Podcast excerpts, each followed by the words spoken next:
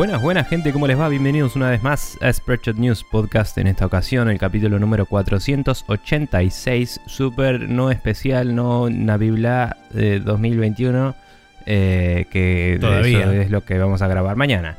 Pero no importa. Eh, mi nombre es Nicolás Viegas Palermo y estoy como siempre con el señor Maximiliano Carrión del otro lado de internet. ¿Cómo estás, Maxi? Bien, eh, no tengo no tengo quejas eh, esta, esta semana. Eh, la semana que viene quizás sí haya quejas, pero como grabamos el domingo no se van a escuchar. Claro. Igual Este- siempre tenemos quejas. Tipo, Sí, ¿quién es inventó verdad. el laburo, un pelotudo y esas Eh, sí, ese tipo de cosas. sí. Pero bueno. ¿Quién nos mandó a orbitar alrededor de una cosa que es mana calor y etcétera? bueno, eso es un poquito más necesaria de lo que querríamos, ¿no? Pero. Pero bueno. Thermodynamics. Em, who can understand? Eh, nada.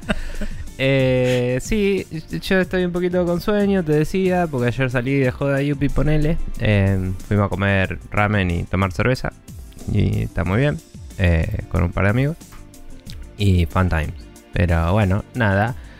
Sábado, eh, News, eh, agradecer a la gente, etcétera. Eh, gracias a Jorge Pérez, Leandro, Spyro, Gonzasouto, gracias a mucha gente que nos está mandando mails para el capítulo que vamos a grabar mañana de Navi Blast, en el cual vamos a hablar de nuestros juegos del año eh, y los de la gente. Así que gracias a todos ellos. Eh, ya para cuando escuchen esto, ya vamos a verlo grabado. Pero si nos quieren mandar igual el mail, por ahí lo podemos eh, mencionar después en el siguiente capítulo como también nos dijeron estos juegos y, seguir recomendando juegos, que la gracia es esparcir la alegría, ¿no? Un poquito. Em, así que nada, todo eso. eh, tenemos también un par de aclaraciones y adendums. Em, cabe aclarar, en la semana pasada que hablamos de eh, que estuvo el demo este de Matrix y que seguramente eh, estaría bueno saber qué es lo que pensaba la gente de em, cosas de, de Digital Foundry. Inmediatamente después salió el video, después que lo grabamos y lo vi, muy interesante. La verdad es que no me avivé. Me había avivado de casi todas las cosas que dijeron, pero hay un par de cosas que no me avivé que eran 3D también y parecía que eran sacadas de la peli original. Y era como, ok, bien. Eh, o sea, estamos a ese nivel. Y sigo insistiendo que la parte en la que se ven jóvenes Trinity y Neo es la que mejor hecha está. Y no sé si habrá sido un tema de. de. que el Uncanny Valley eh, se comporta distinto cuando tu, mm, tu punto de comparación es una película que se ve vieja, digamos. no sé. Sí, Eh, puede ser. pero. Pero bueno, nada. eh, o quizás las, la gente un poco más vieja es más difícil de lograr. eh, Para la gente que le interese, hay un segundo video de comparativas no que hizo este. Alex Bataglia, que es uno de los tres chabones de. Es el que habla de PC, ¿no? Porque tiene cada uno medio su, su especialidad. Y hay Eh, uno que habla siempre sí. desde la PC. Eh, no, no- bueno, no tienen su especialidad, pero hay uno que siempre hace las comparaciones de PC. Por alguna razón Sí, debe ser el que tiene todos los rigs armados, no sé. eh, pero bueno, en particular, ese chabón hizo este más comparaciones y de hecho comparó la escena del inicio de la demo esta, de la tech Sí, demo esta, es con la película. La parte que yo sabía que estaba hecha en el engine, pero no me había olvidado el nivel de exactamente igual que era. Y es como, ah, son unos enfermos del orto. Sí. Eh, y funciona muy bien. Y algo que tampoco sabíamos, o, po- o por lo menos que yo no, sabía. eh, no, eh, eh, no, no, no tiene nada tanto que ver con el aspecto visual, sino más con el tema del el desarrollo en sí. Esto, estuvo, esto fue desarrollado internamente por Epic con apoyo de el, el- el estudio que hace Matrix y qué sé yo. Y aparentemente eran alrededor de treinta y pico de devs que estuvieron laburando en esto. Sí. Tuvieron apoyo de, de- de Coalition para la versión de Xbox. Sí. Em, que cabe destacar, esto lo escuchaba en eh, Grab Snacks, en, en, en, en Giant Bomb. Eh, Jeff Grab decía que The Coalition es como el estudio que se va a enfocar en desarrollos con Unreal Engine, entonces están usando esto y van a hacer otro juego corto como, como puntos de partida para aprender bien el motor de Unreal Engine Claro. 5, digamos. Como pruebas de concepto. Y lo que decía Jeff Grab es que hasta después de ese otro juego que van a sacar, no esperemos el Gear 6, O digamos. sea, 2030. Eh, el otro juego parece que. eh, No, no sé, o sea, él tiene sus fuentes, ¿no? Pero el otro juego dice que es para 2023. Así que no sé. Dicho eso, no hay nada que impida que empiecen la producción de Gear 6 a la vez del juego y capaz que es 2024 y no 2029. O sea, ¿entendés? 2030. Tal vez. Eh, pero bueno, no importa. Y del lado de Sony también hubo gente que colaboró, no me acuerdo qué estudio eran. Creo Eh, que habían sido algunos de los tantos estudios que se, se denominan como XDev, que son los estudios medio de Research and Development de cosas locas de motores que tiene internamente Sony, que tiene, hasta donde sé, tiene, tenía tres grupos. Eh, uno es este XDev US, creo, o XDev solo. Después está XDev Europa y estaba XDev Japón, que no sé si los desmantelaron o no. No sé. Eh, porque como desmantelaron Japón Studio, no sé qué pasó ahí. Pero sé que había Sí. mínimo tres grupos de desarrollo particular que eran denominados como XDev. Y dentro, creo que dentro de esa suerte de paraguas técnico estaba el estudio. ¿Te acordás que mencionamos ese, esa vez que había un estudio interno de Sony que había intentado empezar a desarrollar una remake de Last of Us, pero que después Sí, eso pasó Se a. la bueno, cagaron y los pusieron a hacer. Creo el- que esa gente también estaba metido dentro de lo que es el paraguas de XDev del lado de Mm. Norteamérica. Ok. Eh, sí, ni idea, la verdad. Pero bueno, nada, eh, muy interesante el análisis. Me hizo apreciar más el demo de lo que lo. O sea, porque yo solo lo vi, no lo jugué. Entonces, mirándolo, es como que pensás que pueden estar mintiendo un montón de cosas. Pero los chabones mostrándote el análisis. eh, como que te das cuenta de que es absolutamente todo geometría posta usando Nanite y, y es- y no está tipo teniendo level of detail y cosas de fondo, sino que es todo súper dinámico y mágico Sí. y, y se va al choto y decís, ah, ok. Estamos hablando de otro nivel de cosas, tipo mueven la cámara, y que eso también no, no había mucho video de gente jugando con el modo ese de free roam Sí. y... Perdón. Em, Y como que muestran el detalle, tipo un, un dron bien de lejos y se va acercando y de golpe se para al lado de un poste de luz y decís, ah, bueno, la fotogrametría se fue al choto, o sea, increíble. Sí, no, y decís, seguro. bueno, ok, está todo muy bien. Y además dijeron, que esto no lo sabíamos tampoco cuando salió, que todo eso, todos esos assets van a estar gratis eh, en el store de assets de Epic. Sí. Entonces la gente puede hacer juegos con esos assets de ciudad, que son bastantes cuadras de una ciudad, con edificios, rascacielos y cosas. Sí, igualmente también algo que dijeron es, que todavía, digamos, el motor se sigue trabajando y se sigue puliendo y optimizando porque hay muchas cosas todavía que eh, Sí, en las sí, que tienen en que alfa, laburar creo. y demás. No llegó a beta todavía. Sí, por eso. Pero Em, bueno. pero igualmente, Nada. creo para mí igualmente lo, lo más sorprendente es todo lo que es eh, escenografía y, y cosas estáticas y estructuras estáticas. Porque en lo que respecta a personas y sé yo, si bien podés ver la versatilidad que tiene el sistema este de MetaHumans Metahuman. para poder crear 10 millones de NPCs todos diferentes y qué sé yo, es como que el Uncanny Valley todavía es muy difícil de superar. Ojo, porque eh, también hablaron de eso, ¿no? Como que MetaHuman uno pensaba que era para generar personas y listo, pero también tiene un editor. Y, y Sí. tanto Trinity como Neo eran MetaHumans editados, digamos. Claro. Que de nuevo, los jóvenes estaban muy bien. Eh, y la personaje tercera, que aparece, que es la jugable, eh, tiene pinta de pro- protagonista de un juego, no tiene pinta Sí. de robot sin alma, ¿me entendés? Entonces es como, che, ese sistema permite hacer personajes creíbles. Por ejemplo, a mí lo que me pasó es que en la escena esa donde van en el auto y qué sé yo, eh, como los tres tienen lentes y no le podés ver los ojos, me Ah, pareció que, respondían mucho mejor Sí. y que se notaban mucho más reales que las versiones anteriores cuando le Puede podés ser ver que tenga que ver con eso, ¿eh? Lo que hablábamos antes del Uncanny Valley, etcétera. Igual también no le juega a favor ni a palos esa animación de mierda de Trinity caminando de costado mirando la cámara. sí, que no, se no, es, es re Mark. Zuckerberg eso. Para mí que eh, lo hicieron dos equipos distintos, literal. No, Y además también lo que toda la parte del que- auto es una interacción re compleja. Entonces, para mí que eso lo hizo un estudio particularmente avanzado y el otro fue como, bueno, hacer una cinemática. Y Sí, eso. además también viste lo que dijeron que la parte específicamente de ese video donde se empiezan a multiplicar todos los metahumans y qué sé yo, eso estaba todo pre-rendered. Sí. Porque todavía el sistema de metahumans es como que consume zarpada cantidad de recursos. Y Sí. si lo ponían a correr en real time iba a andar a 3 eso. Eh, más que nada por el suapeo de los personajes, Claro. decían, no por tener la cantidad de personajes en sí, porque distanciar personajes iguales no cuesta mucho. Eh, Sí, sí. Pero de nuevo, todos tenían la misma animación y como que eso te, te triggereaba muy fácil el Uncanny Valley y tenés que evaluarlo por lo que estás viendo, ¿no? Y es como...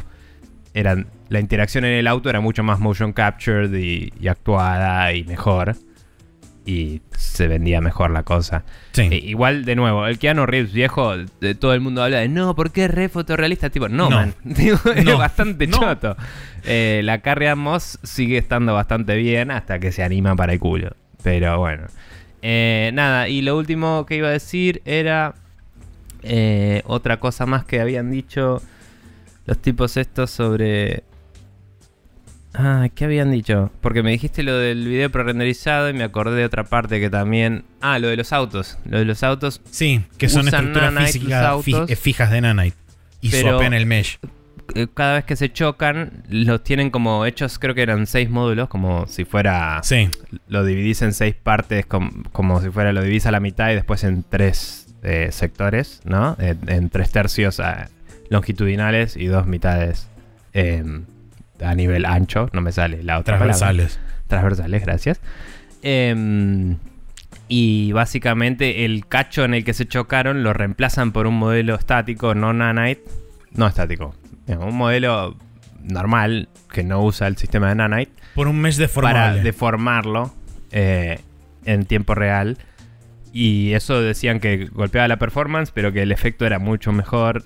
Que es, o sea, era muy bueno. Y Nanite hoy no permite hacer objetos mutables. Son todos objetos rígidos. Literalmente se llaman rigid bodies en, en el motor de, de física. Pero antes ni siquiera podían ser rigid bodies que se movían como ahora. Eran solo el escenario. Así que lo están laburando todavía el sistema. Em, pero bueno, nada, zarpado, boludo. Sí, O sea, bueno, y los personajes todavía no usan Nanite. Así que No. ellos sí tienen que usar Level of Detail y cosas para manejarlos. Em, nada, muy bien. Chusmenlo y es interesante. sí. Y la Eh, otra parte de la fe de ratas es que nosotros la semana pasada hablamos del juego de Star Trek, que era Star Trek Resurgence. Y yo erróneamente había notado que lo estaba desarrollando Telltale, el nuevo. Telltale, y no lo que está desarrollando Dramatic Labs, que está compuesto por gente que en algún momento formó parte de Telltale. Además, por otro lado, también anunciaron un juego de The Expanse que se llama The Expanse A Telltale Series, que ese juego es el que está desarrollado por la nueva Telltale. Está bien. Sí, sí, sí. Em, que no me acuerdo en qué podcast dijeron básicamente que la gente de Telltale está haciendo juegos espaciales. y es como, claro, bueno, sí. Es el resumen de la noticia, digamos. Pero sí. Eh, bueno, y tenemos un par de mails. Eh, Pyro nos mandó un mail en el cual, además de decirnos sus juegos del año, que hablaremos de eso mañana, nos dijo otras cosas que ahora vas a leer. Y Gonza Souto nos mandó eh, la lista de la filmografía de la que hablamos la semana pasada. eh, que creo que era que había tenido que verla para la facultad de su pareja, ¿era? Exactamente, sí. Sí. Em, ya me había olvidado de la razón, pero sí me acordaba que queríamos hablar de la lista. Así que tenemos las dos cosas. Maxi, ¿querés empezar con el mail de Pyro? Bueno, eh, Pyro dice: Feliz Navidad y Sarlangens. Eh, saludos, mis camaradas de la barba blanca de, la de temporada. Sí, de temporada. Eh, tenía que haberles escrito la semana pasada, pero mi vida en estas fechas es una sucesión de eventos apocalípticos y de paso la vida ya trató de desumonearme del plano terrenal un par de veces. Eh, para más datos, un auto casi me pasa por arriba, pero mi agilidad otaku me salvó y solo me pasó por arriba del pie, mal ahí. Eh, y nomás ayer estaba caminando eh, Pancho para mi oficina y cual trampa del pitfall, del pitfall, unas baldosas puestas así nomás se rompieron revelando que estaban ahí para tapar un tremendo pozo a la espera de algún pelotudo. Buen plan. sí. Eh, pero en la ciudad de los sicarios esto es como miércoles. Supongo que Rosario entonces es una ciudad que está diseñada para matarte, según esto. Así parece. Eh, sí. Eh, ahora pasemos a lo que nos importa, que son los jueguitos. Así está anotado, yo lo leo así como está. ¿eh? Eh, pasó los Game Awards y fue un evento más soportable y mejor armado que otros años, increíble. No fueron los comentarios No. que escuché yo, pero No creo. No te creo nada. si bien las Pero categorías y los premios eh, fueron en gran parte una cagada y eh, se mostraron cosas interesantes para alimentar el, mal, el malsano hype. El Senua. ¿Por qué con Z? Si Escrito estaba con escrito Z, con no S. tengo nada puta idea de por qué, no lo sé. Bueno, eh, el Senua estuvo medio raro, pero ah, estuvo medio a raro, pero bien. El juego de Bokeh promete, eh, vamos Bokeh, el Mm. eh, ver de nuevo Alan Wake estuvo muy correcto y el jueguito de la muerte indignada ya me lo wishlisteé. Eh, también tuvimos cosas como un ejemplo de la peor forma de marketing como el K-pop coreano de Game. Sí, Sí. el- lo que vi. Eh, el hijo bastardo de Gangrave y Darksiders, conocido como Evil West. No me crucé con ese tráiler, así que te la debo. Eh, Eh, estaba por ahí dando vueltas. Ya me olvidé cuál era el Evil West porque me cruzo entre varios. eh, Supongo que el hijo bastardo entre. Gangrave y Darksiders. em, sí, no me acuerdo cuál era. bueno, Porque hay varios juegos del oeste que se llaman algo West y se me cruzan todos. Hay Claro. uno viejo que es medio Tactics tipo XCOM, que creo que era Wu. Uh, al- sí, no me acuerdo. eh, algo West, whatever. Hay otro que es Weird West, que era el que era de los de Arkane, ¿no? Creo que ese era el, el que es. eh, que- que es tipo- Ah, Del ex Arcane. claro, el chabón que había fundado Arkane. Sí. Eh, creo que se llama Mi- Weird Michel West. ese. Coliantonio, no, No, sé Weird cuánto. West es el que es un. El, el que tiene la voz del chabón que hace Hellboy, me parece. Que es otro West. No sé, no me importa. Eh. Bueno, yo Eh, lo sé único que vi que este quiero- tráiler, no tengo idea de cuál juego está hablando, chaval. Yo lo único que quiero entonces ahora que West se puso de moda, que haya un juego de los Pet Shop Boys que se llame Go West. Basta. Ok. En Eh, el Diablo 2 había que ir al oeste todo el tiempo, si te sirve. Ahí está, perfecto. Eh, pero bueno, dice, pero a mí, eh, pero lo que a mí me preocupa genuinamente es el Sonic de mundo abierto. Expreso mis dudas y fumadas a continuación. 1.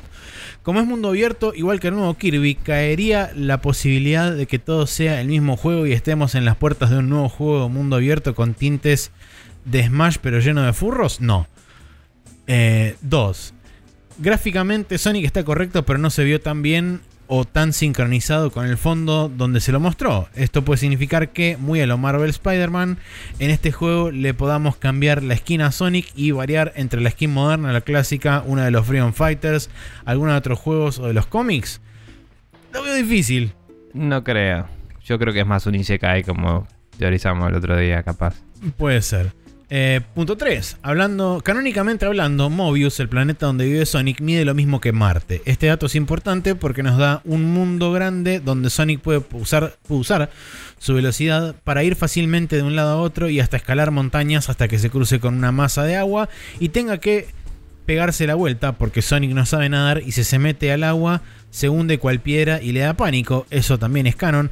Mentira, porque en el Pero- Sonic 2 y 3 está Sí. abajo del agua y este No cuando sabe se nadar, está- es cierto. Corre Cuando abajo se del está agua. ahogando, sí, cuando se está ahogando es cuando le agarra el pánico que empieza la musiquita, pero También, este, canónicamente, corre arriba del agua.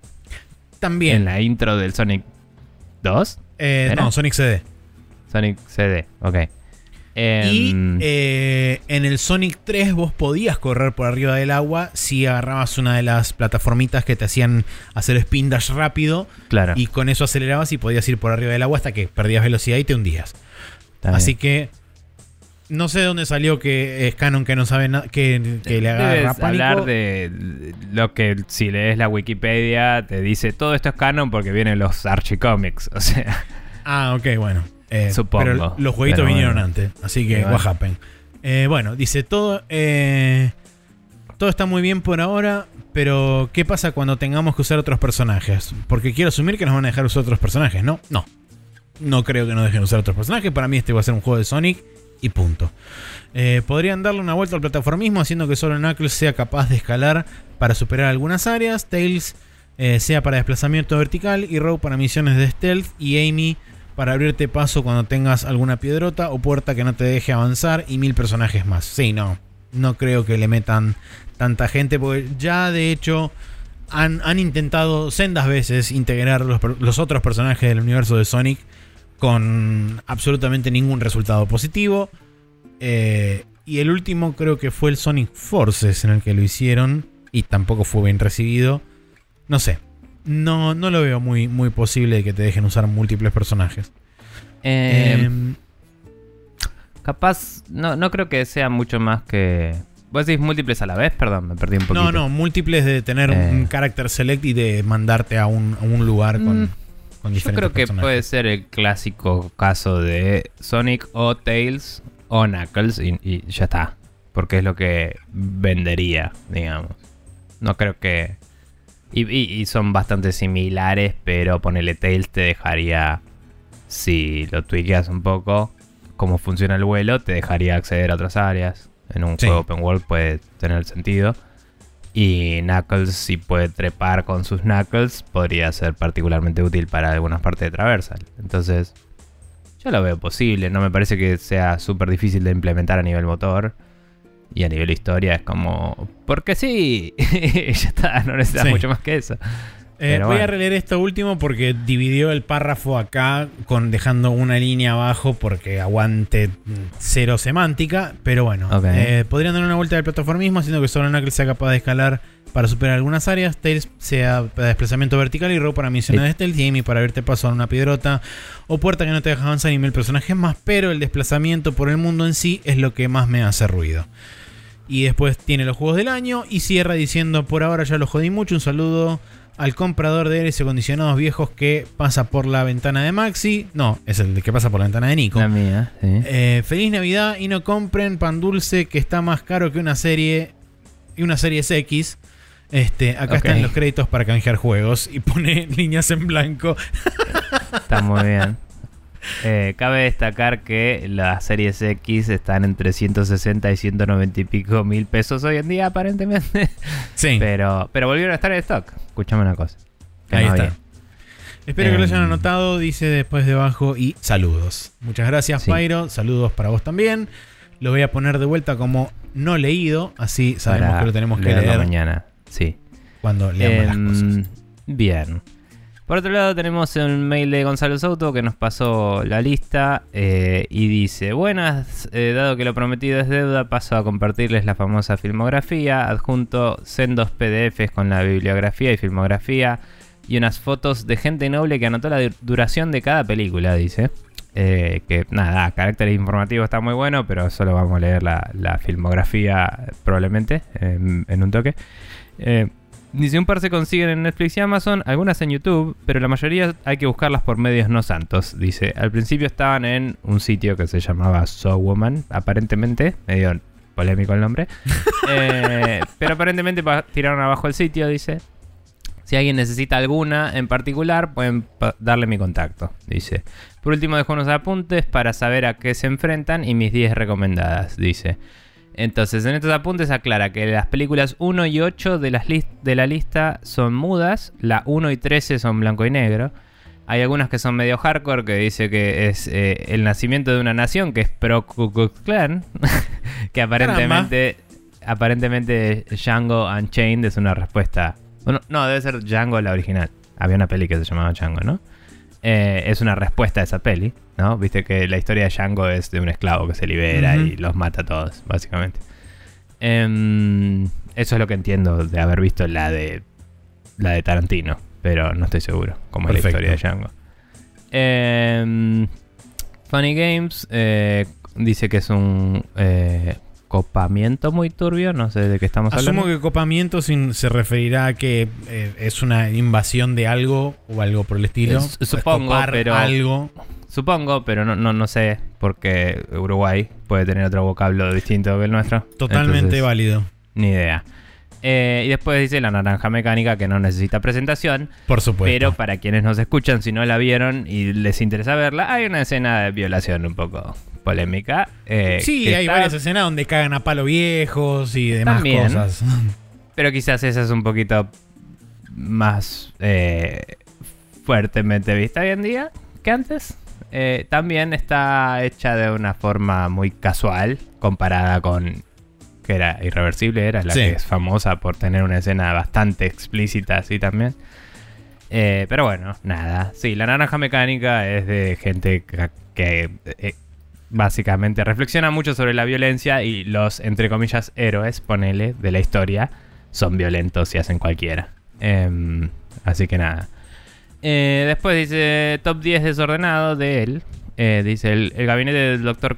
Caligari, eh, La Naranja Mecánica, Apocalypse Now, Dancer in the Dark, Old Boy, eh, Ocho y medio.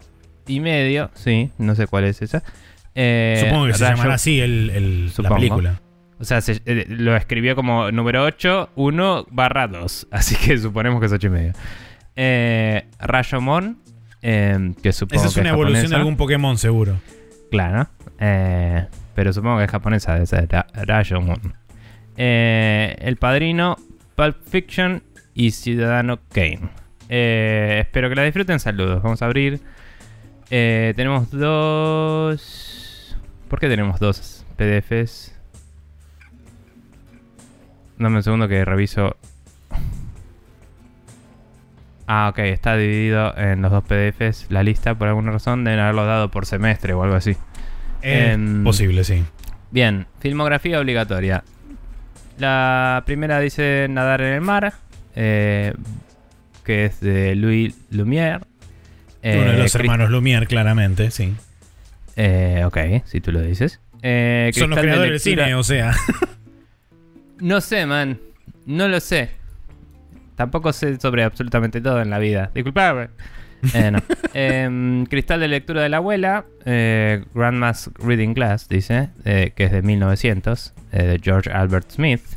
Perdón, la anterior era de 1895 y no voy a leer el nombre en francés porque lo voy a hacer mierda. Sí. Em, Asalto y robo del tren, The Great Train Robbery, 1903, eh, de Edwin S. Porter. Eh, viaje a través de lo imposible, Voyage à travers impos- l'impossible. ¿Ves? Es mala idea leer francés. Eh, 1904, de Georges Méliès. Em, ah, pero eso lo leíste bien, ¿eh? y, pero hay cosas que son más fáciles que otras. Y los nombres los quería leer, pero bueno. Eh, el operador de Lawndale, de Lawndale Operator, 1911, de David Wark Griffith. Eh, y eh, ahí está eh, El nacimiento de una nación, que es la que avisaba antes, The Birth of a Nation, 1915, del mismo eh, autor, director o lo que sea que está listando acá. El gabinete del Dr. Caligari, eh, de Robert Vine, Das Cabinet des Dr. Caligari, eh, 1920. Y la corazón de Potemkin, esa la vi, ya me la olvidé totalmente. No te la voy a leer en ruso porque no sé leer ruso. Eh, 1925 de Sergei Eisenstein. Eh, los bajos fondos eh, de Jean Renoir.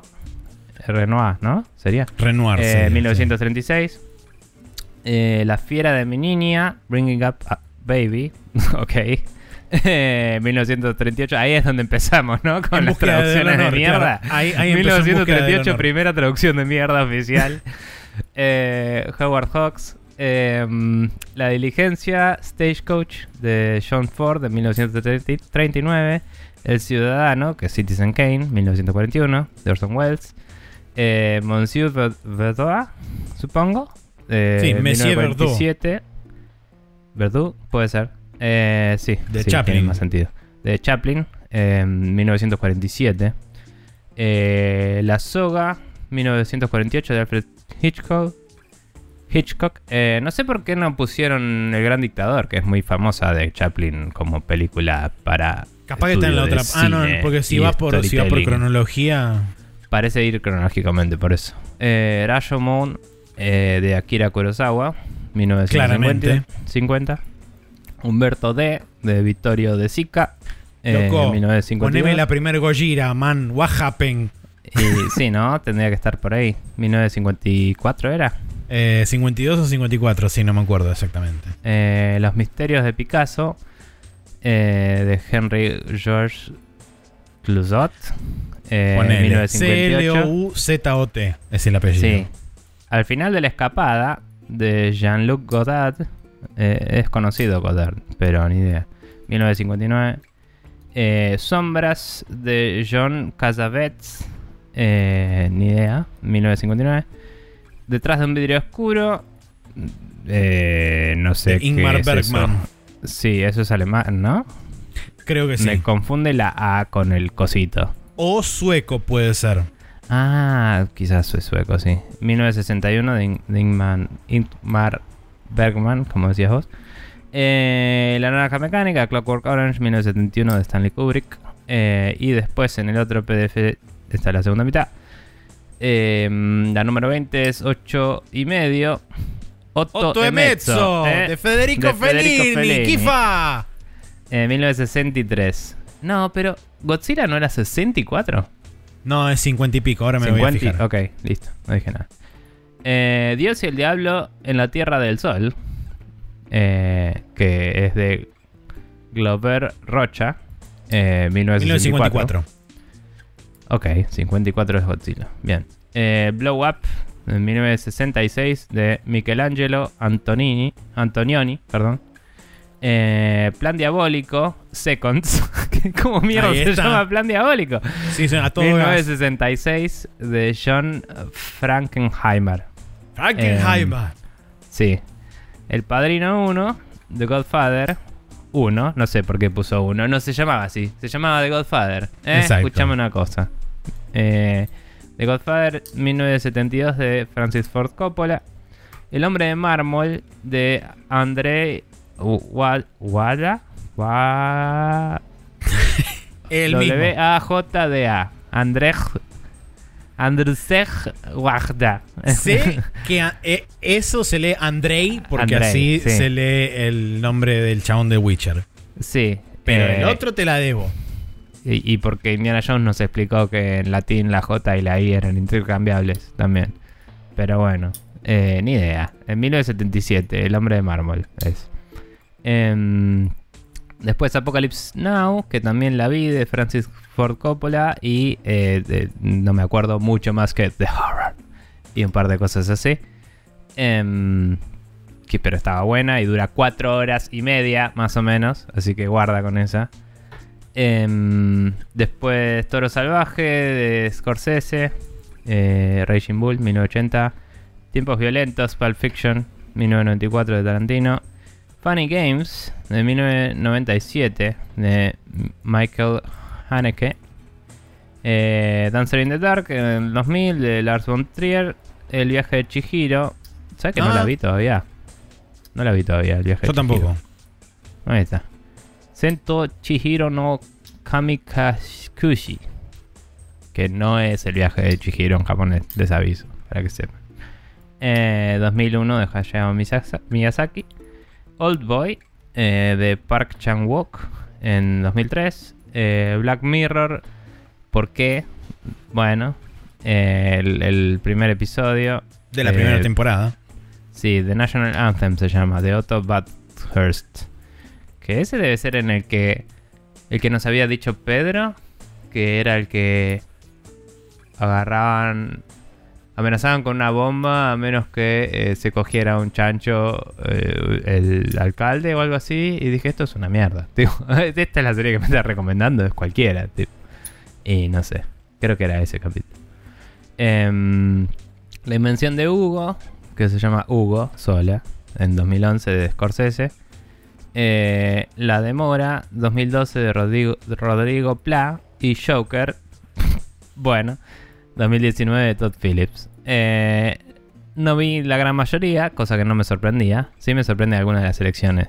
Me parecen un poco polémicas. No sé, el Joker ya es un meme hoy en día. Capaz que sí es buena película en serio, pero ya es como que informó una una un grupo de, social que no me gusta participar de ello, digamos. Pero eh, vivimos en una sociedad, chabón.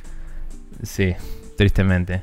Eh, pero bueno, nada, eso. Em, interesante la lista. Eh, quizá podemos distribuirla de alguna forma.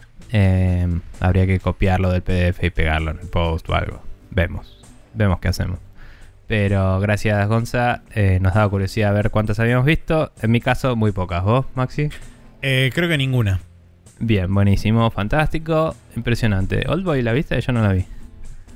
Dije creo que ninguna.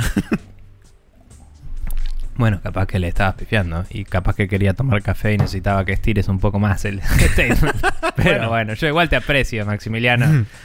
Eh, nada, está todo bien. Eh, gracias a él, gracias a Pyro, gracias a eh, Leandrox que nos dejó un par de comentarios en Twitter, a Jorge Peiret, y a gran elenco por los comentarios. Y como dijimos, a toda la gente que nos, está, nos estuvo escribiendo sus juegos del año que serán leídos en el siguiente programa.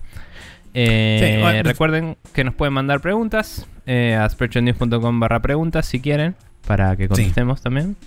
Y vamos a pasar ahora al now loading a hablar de lo que estuvimos jugando esta semana.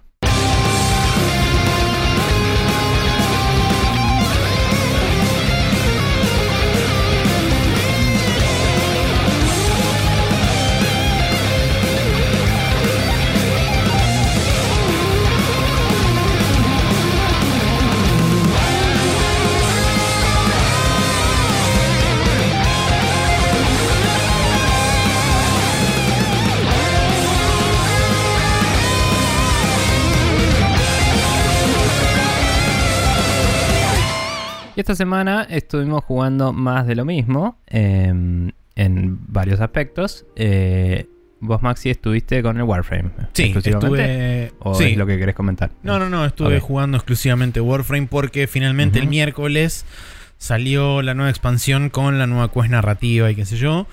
Eh, la, la vendieron como la quest o el, o la pieza, el, el pedazo de contenido más ambicioso narrativamente hablando que habían hecho hasta el momento en todo lo que es la historia de Warframe. Y en comparación, la verdad que sí, es, es cierto. Cumplieron por lo menos con eso, con, con su, con su, pro- eh, su promesa de por lo menos ser muy ambiciosos. Porque. Pero es una mierda. No, no, realmente me gustó mucho. O sea, arranco por el principio, me gustó mucho. Está muy bien armada. Y está muy bien eh, organizada porque incluye muchos de los aspectos que fueron agregándole progresivamente al juego. Como que va. Intenta englobar la mayor cantidad de mecánicas posibles nuevas que le fueron montando encima a lo largo del tiempo al juego. Pregunta. eh, antes de que sigas. Para ingresar a esta historia, ¿hay que hacer algo antes? ¿O uno, si empieza hoy, empieza por ahí? Porque capaz que es eso, es hacer un tour como una campaña. digamos. Tiene quest prerequisitos. Ok, no dije nada. Tenés una. Básicamente tenés como una suerte de quest chain. Que la última, el último eslabón de esa quest chain es The New War, que es esta última, este último contenido que salió. Ok. Porque Capaz que para satisfacer a todos los fans que les gustan las distintas cosas y dijeron un poco de todo. Sí. Eh, y está bueno también que el hecho de que antes de lanzar la quest te dice y te avisa, mira que durante un rato largo vas a estar bloqueado a esta quest y no vas a poder acceder al contenido de Warframe común y corriente al que estás, este, em, al que estás acostumbrado a, a- usar. Porque básicamente te, te transforma prácticamente todo el, el mundo de Warframe exclusivamente para este momento en particular y qué sé yo. Eh, lo, en líneas generales me gustó mucho.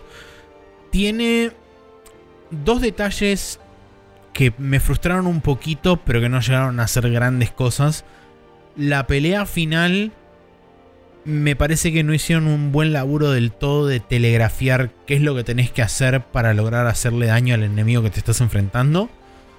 Eh, porque básicamente la idea es que vos tenés como una suerte de platos que están orbitando alrededor de una arena y cada X tiempo hay, hay un evento que, se, que sucede que te disparan un rayo y vos lo que tenés que hacer es medio como deflectar ese rayo hacia esos espejos para romperlos.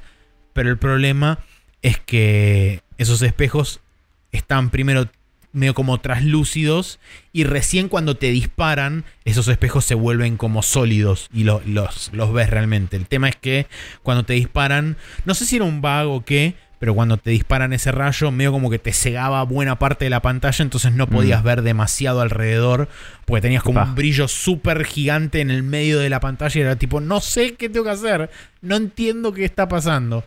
Claro. Eh, así que tuve que recurrir a la Wikipedia oficial de Warframe y fijarme, porque obviamente ya estaba actualizada, eh, y fijarme Mm. qué era lo que tenía que hacer y era básicamente, no, mira, cuando recibís el rayo tenés que desviarlo hacia tal lugar. Y es como, ah, ok, bueno. Eh, eso por un lado. Y no entiendo cómo no segundo- saltan en playtesting esas cosas. Porque hay sí, no sé, no lo entiendo, porque cosas. supuestamente eso lo deberías playtestear. Y Sí. me da la impresión de que debe ser el típico caso de esa es, es una de las cosas que por ahí estuvo dema- relativamente finalizada rápido o temprano. Entonces cuando empezaron a playtestear y qué sé yo, fue como, bueno, ok, ya sabemos qué es lo que tenemos que hacer. Entonces medio como que todo el mundo lo pasó por encima porque es tipo, ah, sí, tengo que apuntar a los Sí. espejos y bla. Pero si sos una empresa de ese tamaño, idealmente para playtesting trae gente externa, además de, Sí, de sí, es verdad. gente interna. O sea, no es solo como la historia de que no, en el Breath of the Wild una vez por mes todos jugaban todo el juego que estaba disponible. Sí. Es, es más como que, que eso está bueno porque es iterativo y todo el tiempo vas viendo cómo mejorarlo. Seguro, sí, obvio. Pero. mm, Pero es más como, ¿viste el making of the God of War que venía con los juegos? Que te mostraba que traían gente para jugar cual, y sí. como que daban feedback. Sí, la, verdad no, no sé cómo, cómo fue el sistema de testing de, de esta, de esta expansión. Pero sí, eso se les escapó.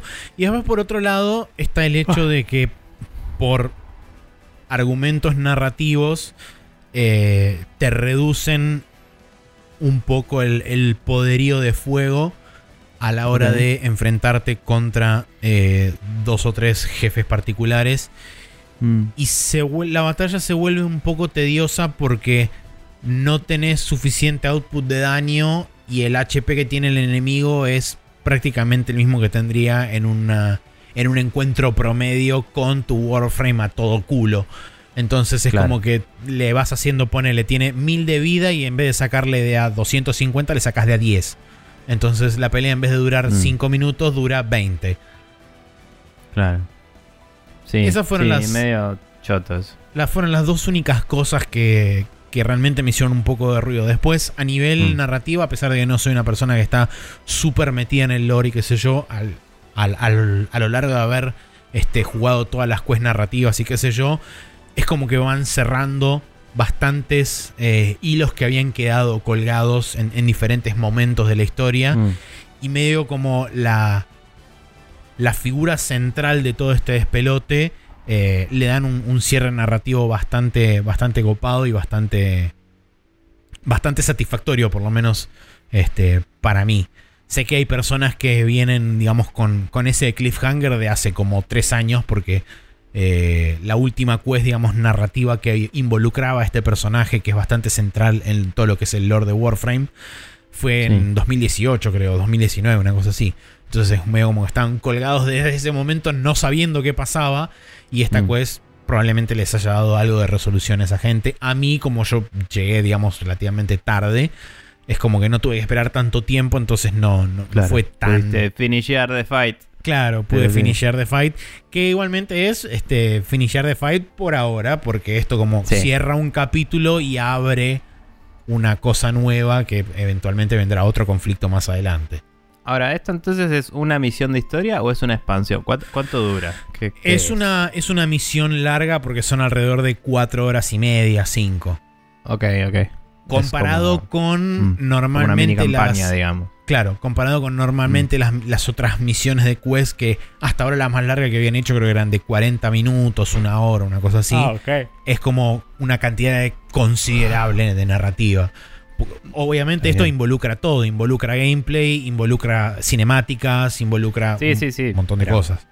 Pero, Este, y también depende de vos de qué tan rápido progreses a través del escenario y demás. Este, Pero sí, la verdad que en líneas generales quedé súper conforme.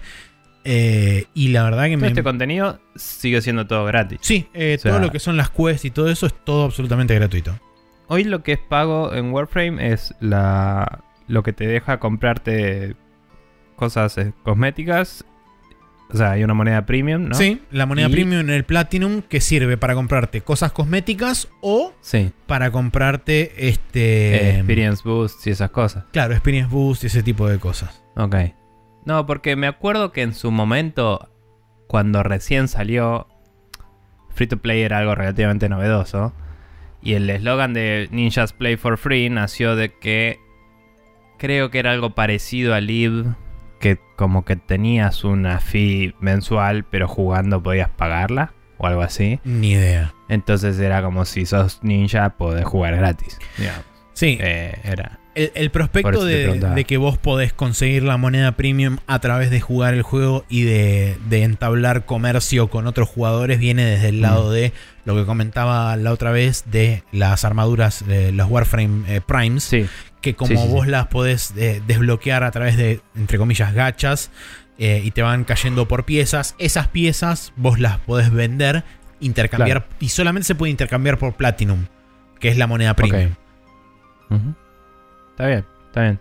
No, pero preguntaba por eso, porque creía recordar que el origen de la frase y del eslogan era venía de otro modelo distinto, entonces no me acordaba si ahora había algún tipo de gating de contenido por plata o no. Em, pero, pero bueno, bien. Buena onda. Em, yo lo tengo instalado de nuevo para ver si, si me pongo, porque habíamos hablado con los chicos de por ahí, viste, que en, el chat estuvimos hablando con amigos y vos estás jugando, Taka está jugando y eh, habían dicho todo, eh, podríamos probar lo que sé yo. Y dije, bueno, lo bajo también. Todavía no lo abrí.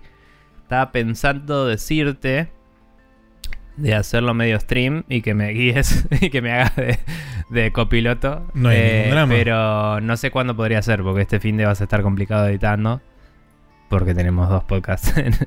Eh, el otro lo vamos a grabar cuando normalmente estás editando, así que. em, y después me voy una semana. Pero quizás un día de estos sale stream y hacemos eso cuando se pueda, si te copas. Sí. Si no, juego por mi cuenta y después hablamos. Pero no, Sí, no hay drama. Eh, bueno, eh, yo, si, si, si no tenés nada más, paso. yo. Adelante. Eh, bien. Eh, terminé la campaña del Halo Infinite. Eh, es como había escuchado que termina con un cliffhanger. eh, que te abre a, a futuras campañas barra expansiones, ¿no? Lo cual indica más todo esto de The Endless y toda la bola. Em, perdón si eso le suena como spoiler a alguien. Voy a tirar un spoiler más. Y es que literalmente es tipo, What now, Master Chief? We finish the fight. y es como, listo. Eh, Perfecto. y, mm, sí.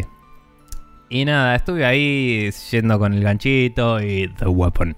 Y yendo por todos lados y rompiendo todo.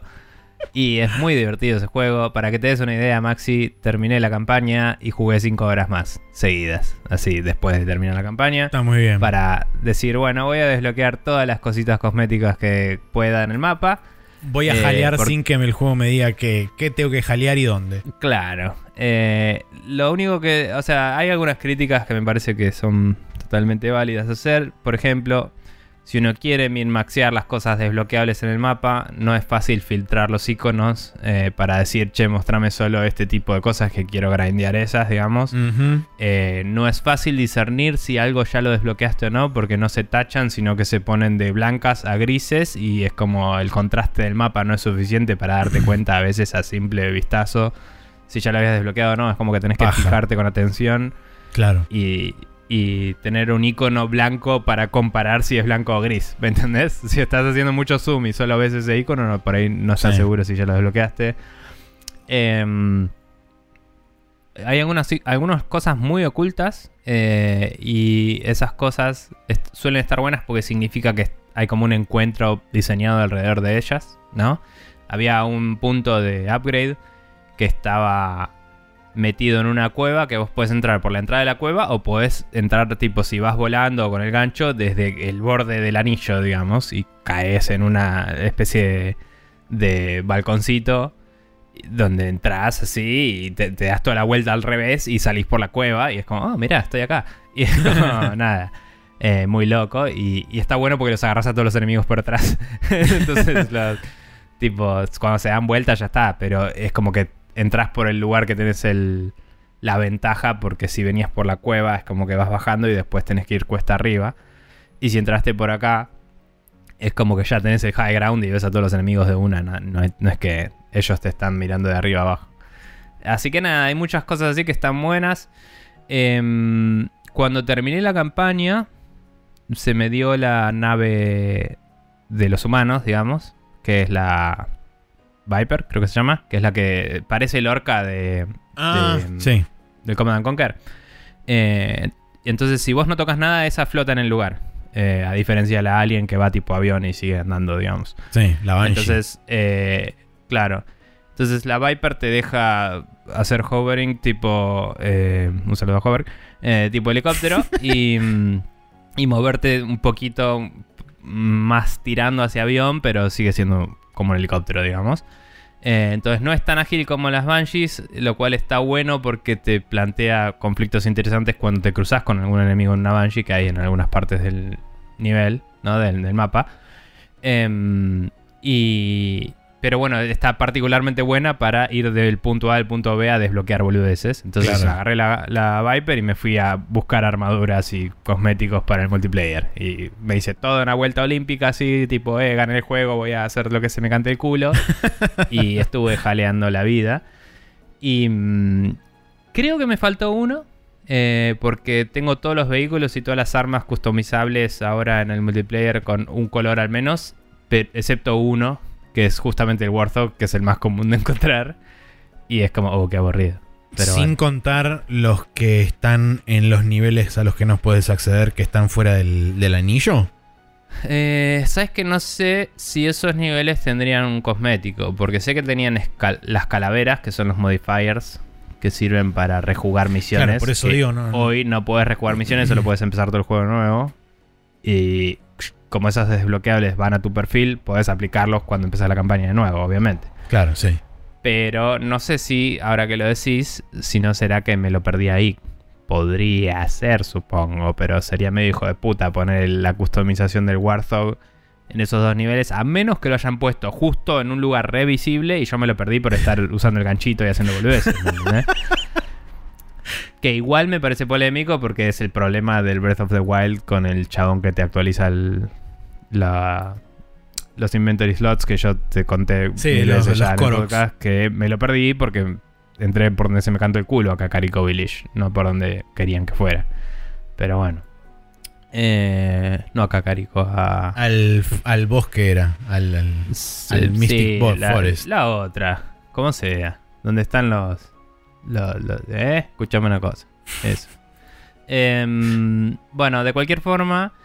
Kokiri, Kokiri Forest, sí. Eso. Em, bueno, de, de cualquier forma, em, nada, te decía, medio difícil de discernir y, y encontrar los iconos específicamente, tenés que estar mirando a mano el mapa.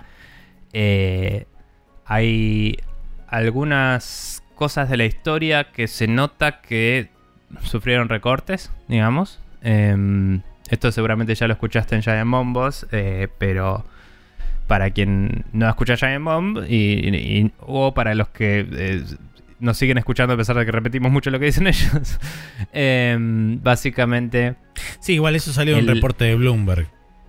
sí, el desarrollo de personajes y eso es como que eh, en algunos aspectos queda un poco como que el ritmo del juego no va de acuerdo con la relación que se supone que Master Chief está hablando con estos dos personajes que tenés, que son The Weapon y el piloto.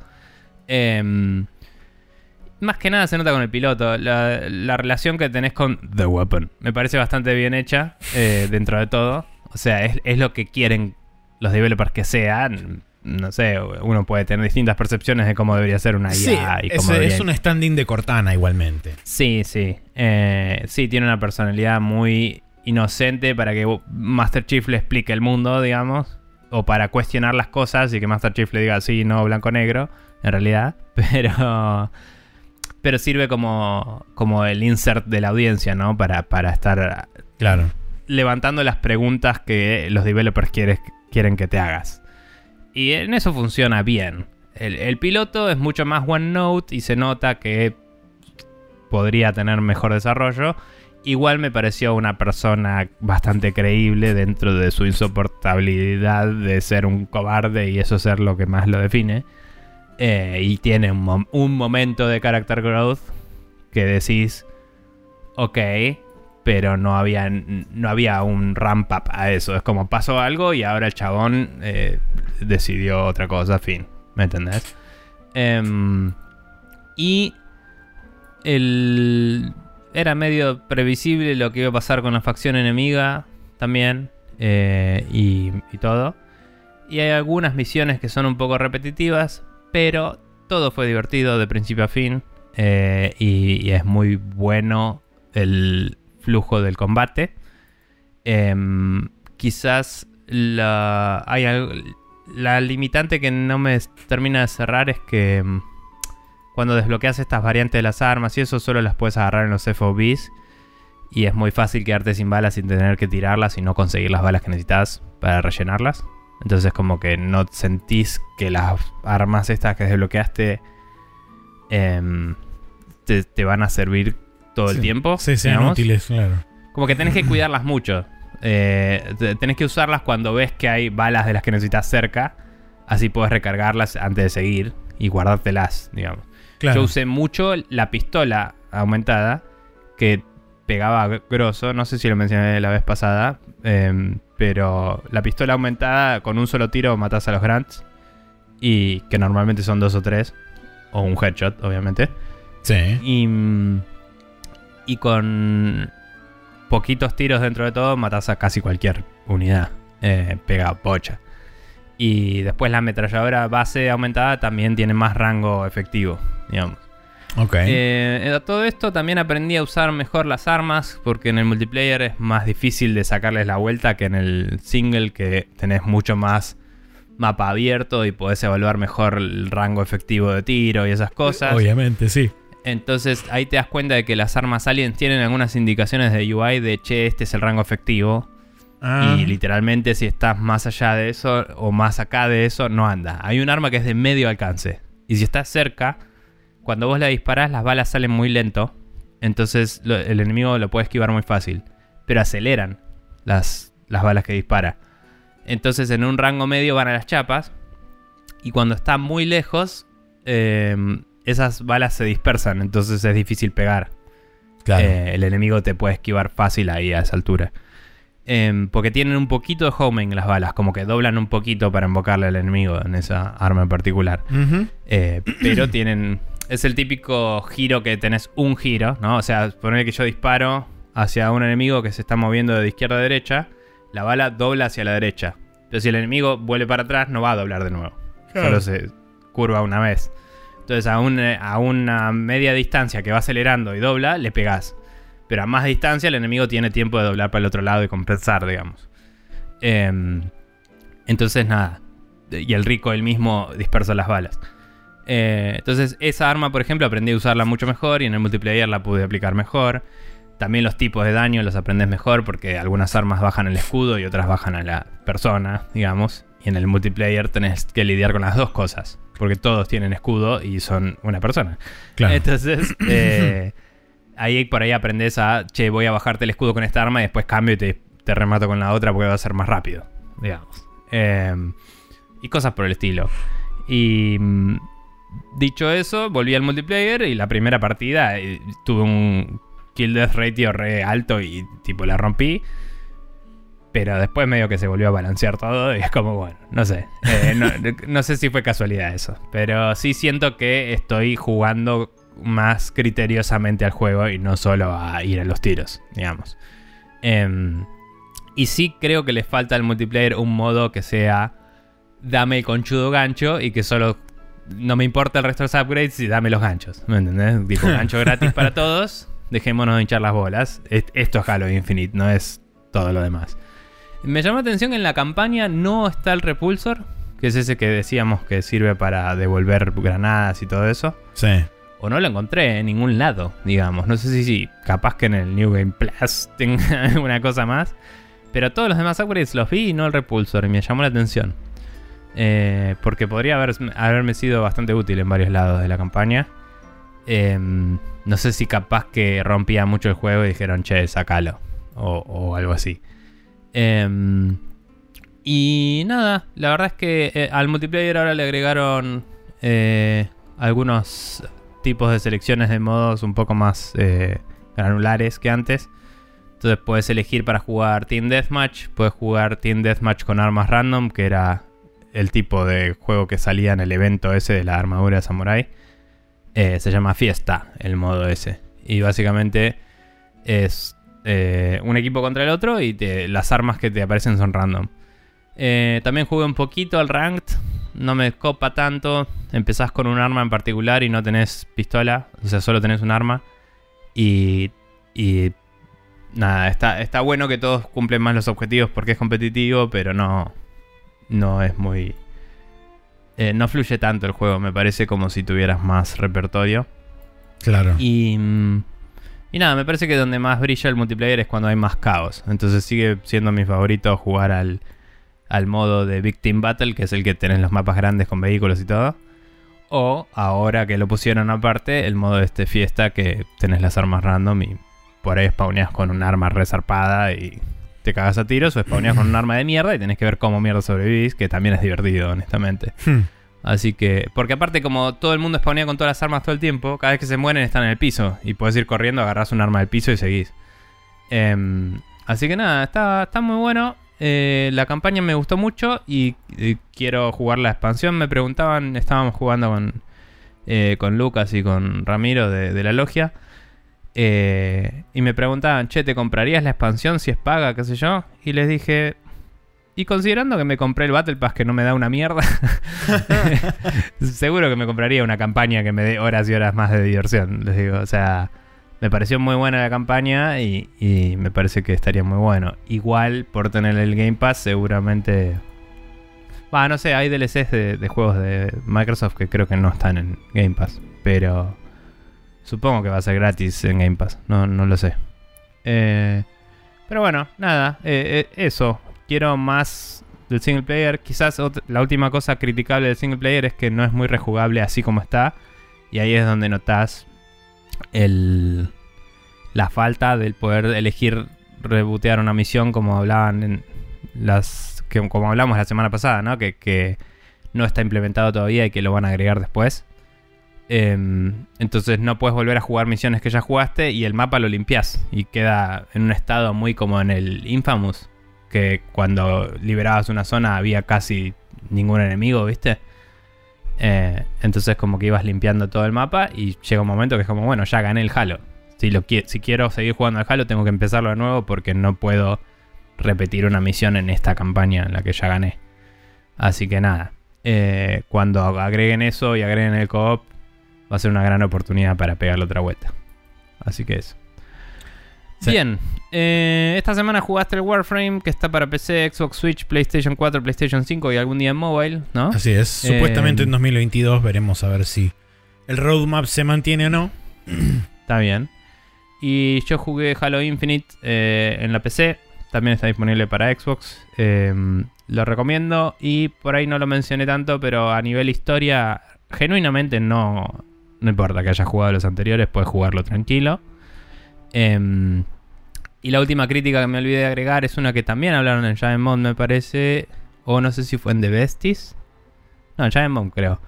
Que es como que la historia del juego em, es como que te diga que saltaron del Halo 3 al 5 y te contaron el 4 con audio logs. y es como decidieron resolver una situación eh, que se había planteado en el 5 aparentemente Sí, fuera de cámara. fuera de cámara. Ni siquiera está resuelta en el, en el Halo Wars 2. Eh, es como... Che, bueno, ¿te acordás todo esto que habíamos dicho? Eh, eh, fu- fueron rescatados por, digamos, Moe. y eh, eh, lo que decía Jeff Gersman es tipo, por un lado es una mierda, pero por otro lado qué bien, porque esa parte no me interesaba una mierda y eso permitió que pongan personajes más interesantes en este juego y hagan una campaña copada. Y suena a que es el caso. O sea, suena a que fue como, che, vamos a recortar por lo sano, vamos a hacer esta campaña con estos personajes y vamos a explicar lo demás así. Y se acabó y Halo de ahora en más es esto y dejó de ser lo otro que habíamos hecho. Y es como, nada, todo el mundo parece bastante satisfecho con eso. Y entiendo cómo puede frustrar a algunas personas, pero me parece que el balance es positivo. Eh, bien, ahora que agregué eso, nada, lo jugué en PC, está en Xbox y esos son los juegos que jugamos esta semana. Vamos a pasar eh, a la siguiente sección que es como casi siempre supongo, el Rapid Fire. Gentlemen, it's a nuclear. Time is running Time is running out.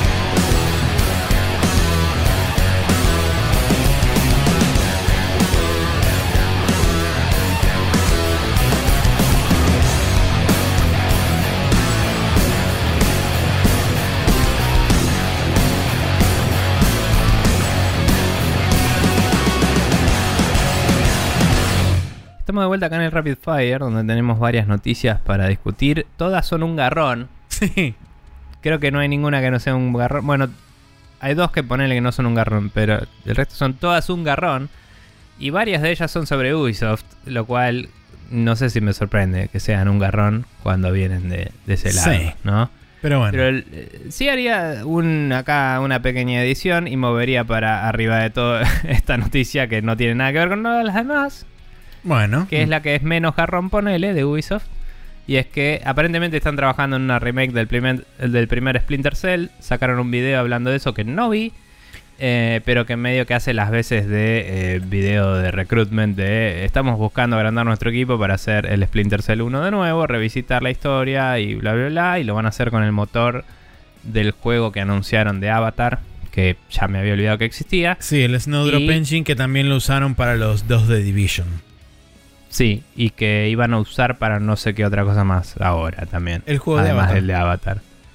No, eh, bueno, pero en la noticia creo que listaba otro más. Pero Ah, bueno, no importa. Eso puede no ser. me importa tanto. Eh, el motor de, de Division se veía particularmente bien, Sí. me parece a mí. Mucha salió. gente se hizo eco justamente de la mención de del Snowdrop Engine diciendo que, ah, claro, entonces ahora lo van a hacer open world como todas las cosas de, de, de Ubisoft y qué sé yo, y aparentemente desde la cuenta de Ubisoft, si no me equivoco, Ubisoft Toronto, que son justamente los encargados de realizar este, esta remake, dijeron que no, que no va a ser un open world, sino que va a ser una experiencia lineal dirigida este, como, exactamente igual a cómo fue el primer Splinter Cell original. Está bien. Eh, el otro juego que van a hacer con ese motor es el, el que tienen de Star Wars, que no sé si ya está anunciado o no, o de qué iba. ah, no verdad, sí, sí, es cierto. El proyecto de Em, Star Wars que todavía no tiene nombre. Nada, y cabe destacar que la última entrada en la saga Splinter Cell fue el Blacklist, que fue de Ubisoft Toronto también. No Sí. sé si quedará gente del mismo equipo original, pero bueno, Considerando que fue oficialmente en- fue, eh, Toronto. Sí, considerando que fue en 2012, 2013, por ahí. Sí, no, y después idea, todo lo o que sea, vino, no creo. No, pero por lo menos digamos que puede haber una continuidad en eh, workflow y tecnologías que... Bueno, tecnologías no, pero... pero digo, probablemente tienen todos los assets ahí ya, no los tienen que ir a buscar. Eso sí. Y, y tienen como los documentos y las cosas, todo está ahí. Entonces si hubo una continuidad de pasaje de conocimiento, están bien posicionados para levantar la franquicia. Eh, excepto porque Ubisoft es un garrón, que es lo que vamos a leer a continuación en múltiples Sí, noticias. en múltiples noticias. Bien. Eh, si ustedes recordarán, o quizá no, eh, hace alrededor de 16 meses, Virgin Haas había asumido como la Chief Studio Officer de todo Ubisoft, donde aparentemente su, o parte de su trabajo iba a ser este, acomodar un poco todo el despelote que Sí. había surgido desde los, eh, las denuncias sobre abuso, acoso, violación y etcétera. Sí. Bueno, 16 meses después de ese anuncio, Virgin Haas anuncia que se va de Ubisoft a, A entre perseguir comillas, otras sí, cosas. perseguir otras actividades. Eh, confirmaron a través de una spokesperson a Game Developer que la compañía está este, ya en, en- en curso de decidir un sucesor y que en el interín eh, todos los teams van a reportar, este, van a, eh, perdón, se aseguraron de que todos los equipos tuvieran continuidad y una transición transparente en, este, en su liderazgo, Leadership, porque a, a sí. quién, a quién le reportan y qué sé yo. Así O que sea, se supone que el equipo con el que ella labura está haciéndose cargo. Exactamente. eh, y ya tienen elegido pro- al siguiente reemplazo, pero todavía no se hizo efectivo ese. Ese. ese ¿cómo es? nombramiento, a Upgrade me sale, pero sí, el, el- ese ascenso o lo que sea, de promotion, lo que sea.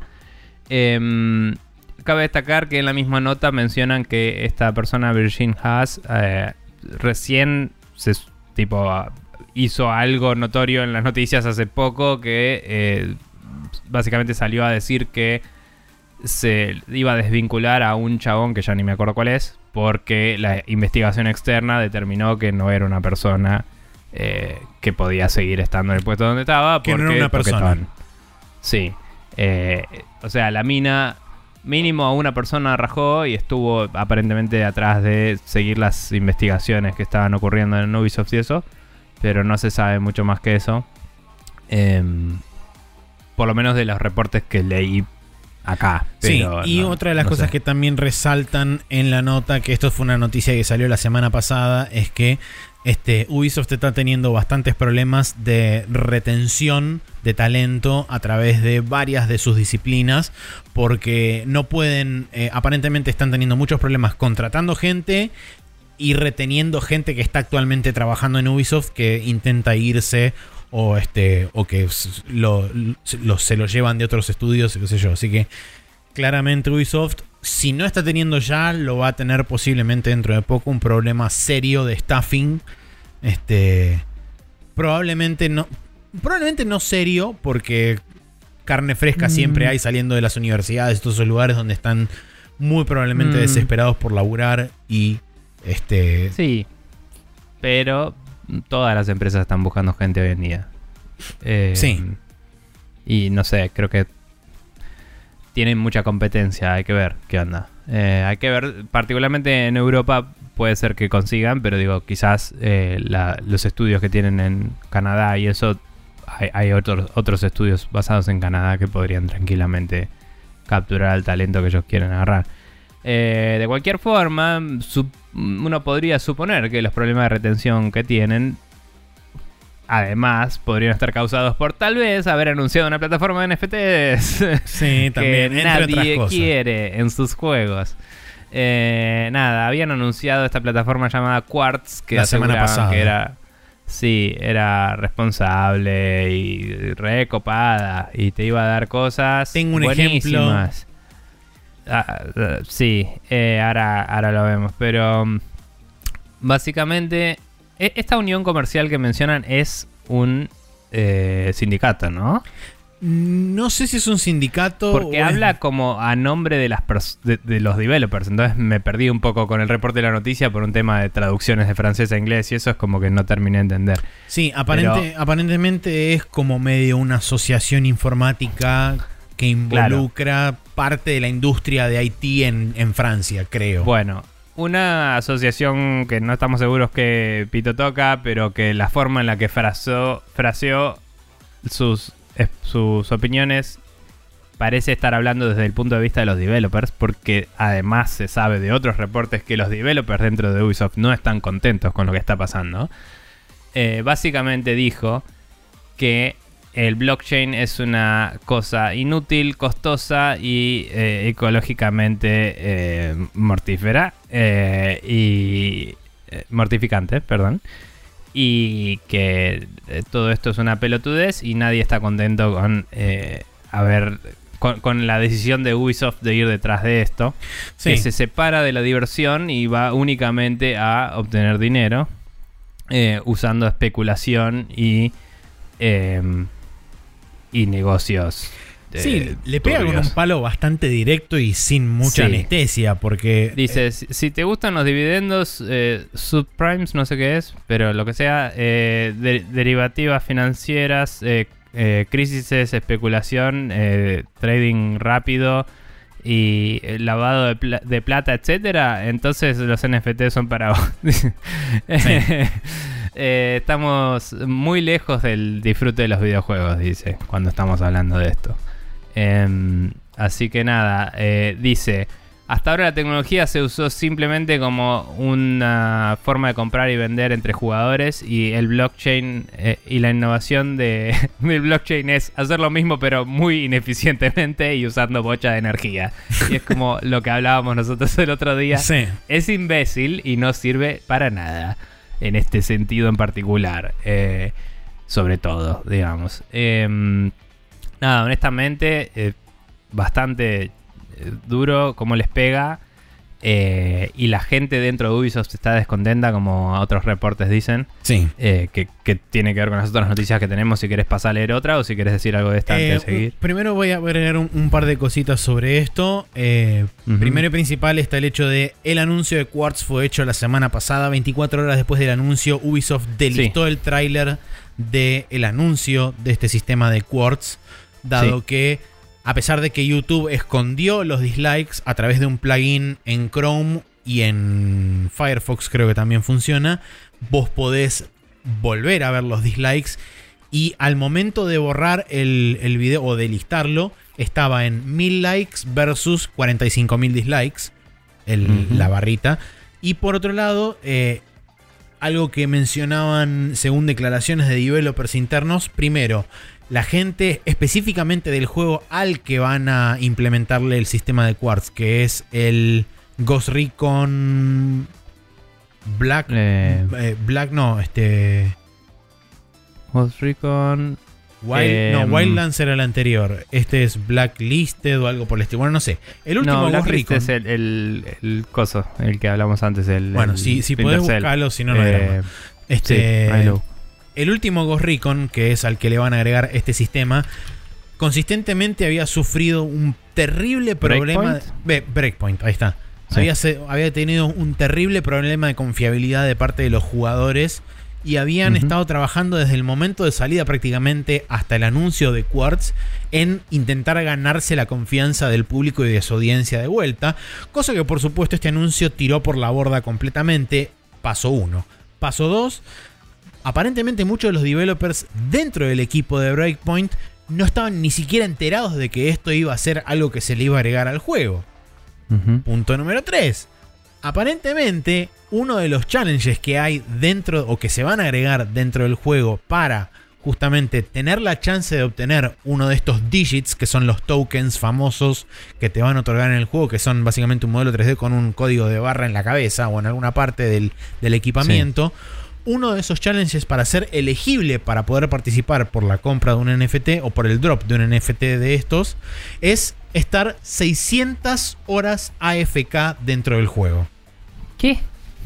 AFK. O sea, no tocar nada. O sea, no hacer nada. Dejar la máquina prendida, corriendo, con el juego abierto, sin tocar nada. 600 horas. literalmente para subir sus numeritos. Es un asco.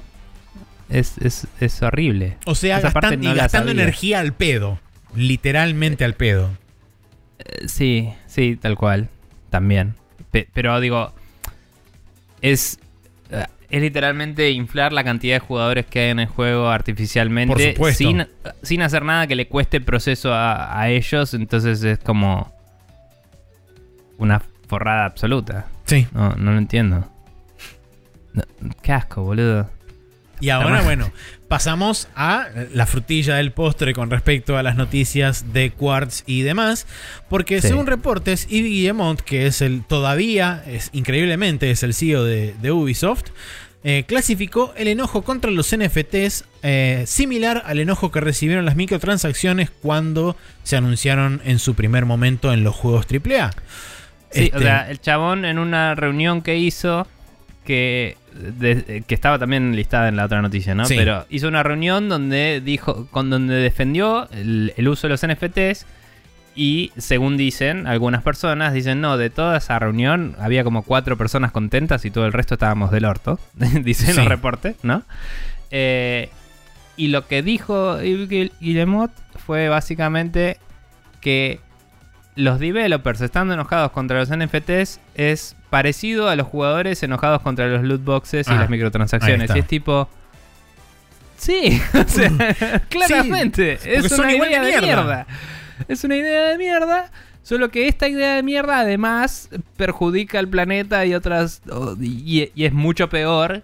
Y, y- porque las microtransacciones, fuera de todo lo que causaron en su tiempo, siguen siendo una forma válida de obtener eh, ganancia o, y o inversión para desarrollar tus juegos también. legalmente esto- moralmente mm, discutible. Lo que sea, eso siempre depende de si te están sacando contenido para ponerlo ahí o si están desarrollando la parte. No importa. Es, ya lo hablamos mil veces y hay ejemplos buenos y hay ejemplos de mierda. Pero todo esto de los NFTs es, como decía antes, la asociación que hablábamos que no sabemos qué carajo es todavía. Sí. Eh, lo mismo, pero de forma ineficiente y estúpida. Sí, sí. y además es tecnología inservible, costosa y ecológicamente un desastre. Sí. Eh, nada, y, y genuinamente es como... eh, la misma declaración de Guillemot suena totalmente desconectada de la realidad al decir Por esto. supuesto. y decía que eh, defendía el approach de los NFTs con frases medio abstractas como Web 3.0 y eh, no sé, esas cosas de hablar del futuro de la tecnología. Te soy te sincero, me encantaría que después de esto todavía pierda aún más cantidad de gente de Ubisoft a, a otros estudios y a otros developers. O sea, que esto cause un ex- un- una suerte de éxodo masivo de developers de Ubisoft. Sí. Sí, la verdad que sí. Em, pero nada, honestamente, no entiendo qué quiso defender el chabón diciendo esas cosas. Es o que es indefendible, o sea, no, no hay, no, hay- Sí, no tenés forma de defender esto diciendo salvo me gusta la plata y quiero tener todavía más plata. bueno, y otras, otras cosas que mencionó en su defensa de esto fue el metaverso como concepto y Sí, Roblox. es, es buzzwords Y Roblox, que también. es una cosa de la que vamos a hablar al final del programa también, porque sigue siendo un garrón. Y Creo que es todavía más garrón hoy- ahora. Sí, oficialmente hoy Roblox vale más que Nintendo. Que la última vez que hablamos de eso no lo era. Ese es el caso. Así que, cáncer para todos. Em, nada, los empleados de Ubisoft obviamente enojados. Había una declaración que le dijeron a Kotaku que decía estoy acá para hacer juegos y promover la diversión y no veo cómo esto está haciendo ninguna de esas dos cosas. Es solo una forma de, literalmente dice en inglés, ordeñar plata. Así. Em, así que una mierda eh, horrible. Em, y siguiendo por ese lado. Eh, Esto, cabe aclarar, esto fue en, una, en un periodo de tiempo de 48 horas que se dio este, esta eso. suerte de microcosmo de historia que vas a contar a continuación. Sí, todo esto que voy a contar ahora. eh, Stalker 2. Que lo único que voy a defender de todo esto es que es cierto que son un estudio independiente y que necesitan encontrar formas de ganar plata. Decidieron usar la peor forma de ganar plata, la más ineficiente y la que es peor para la ecología, etcétera, que estábamos hablando recién. diciendo que iban a integrar NFTs y un metaverso a su juego, básicamente. Sí, hicieron el Eh, listado de buzzwords de 2021, básicamente. Sí, lo que dijeron fue. eh, O sea, lo que me pareció distinto eh, que, hicieron los chabones es que lo que ellos querían era usar esto medio como una especie de. pa- parecía ser como los backer rewards de Kickstarter. Porque aparentemente todo lo que ellos iban a emitir como tokens se iba a emitir antes de que salga el juego. Y después, cuando tuvieras el juego en tus manos, ibas a ver todas esas cosas en el juego. ¿Me entendés? Sí. Entonces, si yo iba y compraba con, con cripto o lo que o plata, no sé cómo iba a ser, unos NFTs que ellos iban a vender, em, yo podía ver mi nombre en algún lado del juego, eh, tipo estampado ahí en un mueble o lo que mierda sea, ¿me entendés? En el mundo. O podía ir a la oficina de ellos que me escaneen en 3D y ser una NPC en el juego. Son todas cosas que son en general cosas de Kickstarter, ¿no? Em, entonces los chabones lo vendieron por ese lado. Y dijeron, queremos hacer esto bien y, demostrar que se puede hacer y no sé qué. Y es todo opcional y no influye en el gameplay y qué sé yo. Eh, y es una forma de que nosotros hagamos plata porque somos un estudio independiente, ¿no? Em, la gente se puso del orto y canceló un montón de preorders del juego y lo recontra cagaron a pedos y, Y todo. corrían un y- riesgo real de ser delistados de Steam. En- sí, también, porque Steam eh, dijo que no a los NFTs, pero recordemos que Epic dijo que sí a los NFTs. Y em, creo que el Stalker estaba medio enfilado para salir en, en Epic primero. No me acuerdo, capaz me estoy confundiendo. No, no, estaba, bueno. estaba solamente listado en Steam hasta donde yo recuerdo. Ok, si tú lo dices. Eh, en un momento sacaron una... O sea, entre que empezó este quilombo y que terminó este quilombo, entre comillas, no sé si terminó, vamos a ver. Pero um, sacaron un statement explicando en más detalle todo esto y diciendo de nuevo. Somos un estudio independiente, necesitamos, o sea, esto es una forma de recaudar y esa plata se va a usar para mejorar el juego y justificar sus acciones de una forma en la cual vos decís tenés otros mecanismos para hacer esto, macho. Se llaman pre-order bonuses y existen desde antes. Y Sí. eh, no entiendo qué mierda tiene que ver con el blockchain todo esto. Eh, pero literalmente son ocho párrafos y eh, hay un eh, hay un tipo de España que dice es increíble cómo se necesitan ocho párrafos para justificar el implementar algo que ellos mismos reconocen que no vale para nada más que hacer dinero en sus palabras literales. Dice. y eh, dice, tardaron media hora en borrarlo y puso el screenshot de la, del statement que habían puesto porque ya habían dado de baja el tweet los chabones. Porque obviamente que la recepción fue una mierda. Sí. Ahora, al día siguiente, salieron con otro statement que dice, hemos decidido, los escuchamos, y hemos decidido que vamos a sacar absolutamente todo lo relativo a NFTs del juego y no vamos a tener nada que ver con el blockchain eh, en Stalker. Sí, que en el interín, Em. en algún momento de todo ese despelote, alguien en alguna parte encontró aparentemente que el blockchain que iban a usar iba a ser Ethereum, el blockchain peor, el peor blockchain posible para usar, porque es el que todavía funciona con Proof of Work, que básicamente es el que más energía al pedo consume de todas las cosas que consumen energía al pedo dentro del blockchain. Mm. Este, entonces era como, no, macho, sabes que no. Sí, yo sigo sin saber mucho más que la teoría base, pero tengo entendido que los blockchains que gastan menos, que se supone que es el, que, el tipo de blockchain que iba a usar eh, Ubisoft, lo que hacen es solo eh, como chequear las transacciones y como que no gastan cómputo en generar las monedas y que las monedas las emite una entidad central, tengo entendido. Pero no lo sé. Porque en realidad lo que hacen es que. O sea. A fin de cuentas, en realidad lo que, lo que hacen es lo, lo que ellos denominan, entre comillas, carbon offsetting, que es básicamente pasarles su emisión a otro ente, porque ellos efectivamente no están generando la emisión de carbono a la atmósfera, sino que lo genera otro Sí, ente sí. del cual ellos utilizan un servicio. Este, Sí, no, ah, ya sé, pero tengo entendido que las blockchains que más pesan son porque son la, la misma la que genera que la que vende y compra. sí, también. Y entonces están como computando todo el tiempo. No Pero sé, bueno, no me importa en, mucho. en Lo que- resumen, lo que me sigue molestando a mí es esta estupidez de tratar de meterlo en juegos donde no, no tiene lugar en videojuegos. No, no es necesario, es ineficiente hasta para ellos, porque es mucho más barato para ellos hacer un store y mantenerlo y tener el control absoluto de ello y ganas más plata. Más plata, no menos plata. Sobre todo si sos un estudio independiente y no sos Ubisoft que quiere ganar eh, plata para los inversores usando passwords. Si sos un estudio independiente, ganas más plata vendiendo sombreritos y boludeces a tus uh, jugadores que te quieren bancar. Porque Stalker es un juego que tenía mucho renombre y mucho séquito y mucha importancia en la industria. Y no sé si es el caso tanto ahora, después de esto. Así que nada, un poco cualquiera todo. Eh, cabe destacar que la nota esta que la leímos de A Night Games, em, que es de donde sacamos en su momento el reporte de, del Metroid Met- Dread. del Metroid Dread. eh, y dijimos, ah, que bueno, una fuente de noticias española, que no tenemos mucho de eso. eh, hace un buen análisis de cómo, che, pero estos tipos te hacen sí.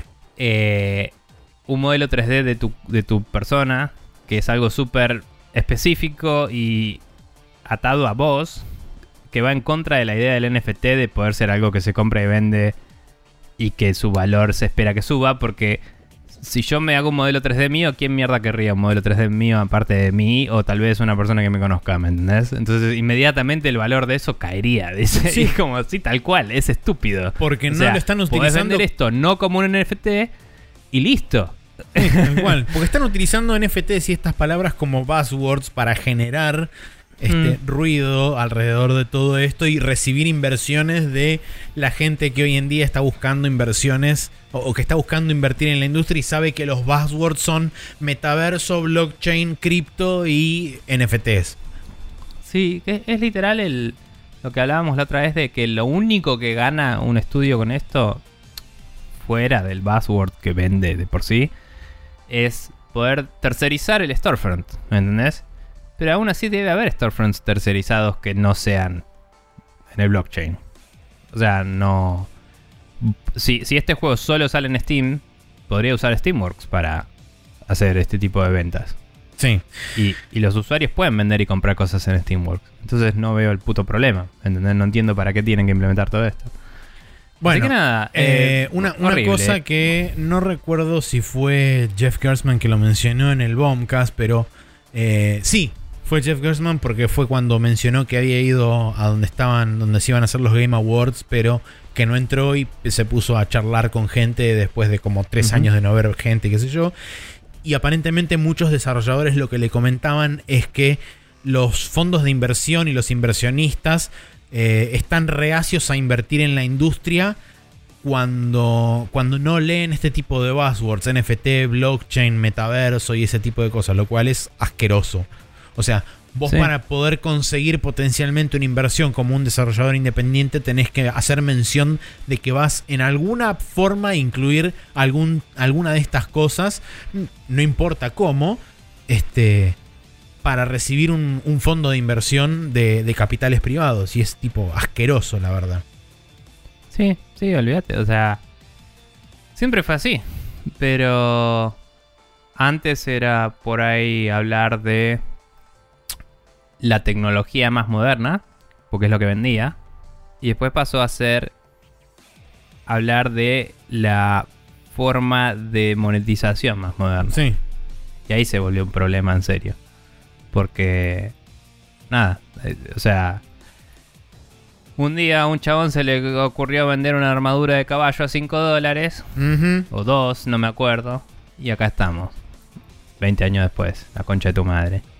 Eh, así que nada. Eh, Sí. qué patada en la pija, ¿no? Sí. Em, Bien, siguiente noticia que pasamos a algo menos grave. Pongámosle. Sí. Que es Sí. que Tencent decidió salir a comprar más cosas todavía porque no le alcanza. Entonces dijo, ¿sabes qué? Me voy a comprar Turtle, Turtle Rock Studios, los creadores de Back 4 Blood, entre otras cosas. Mm. Eh, aparentemente no, no hay una suma especificada de cuánto fue por cuánto fue la compra, pero este pasa a formar parte del conglomerado chino. eh, La gente de Turtle Rock Studios. Justamente comentábamos este, hace no mucho tiempo sobre la, la visión que tenemos nosotros hoy en día de Tencent, que fue mutando a través del tiempo desde que empezamos a escuchar por primera vez de Se vienen los chinos hasta hoy, dado Mm. también que en cierta forma también nos empezamos a enterar de cómo funciona internamente Tencent con respecto al gobierno chino y medio como la posición antagónica que hay desde parte del gobierno chino contra las empresas de tecnología. Y esa posición antagónica que tiene el gobierno chino hizo que muchas eh, corporaciones chinas se, se empiecen a expandir hacia afuera de China, comprando estudios, invirtiendo en estudios y demás.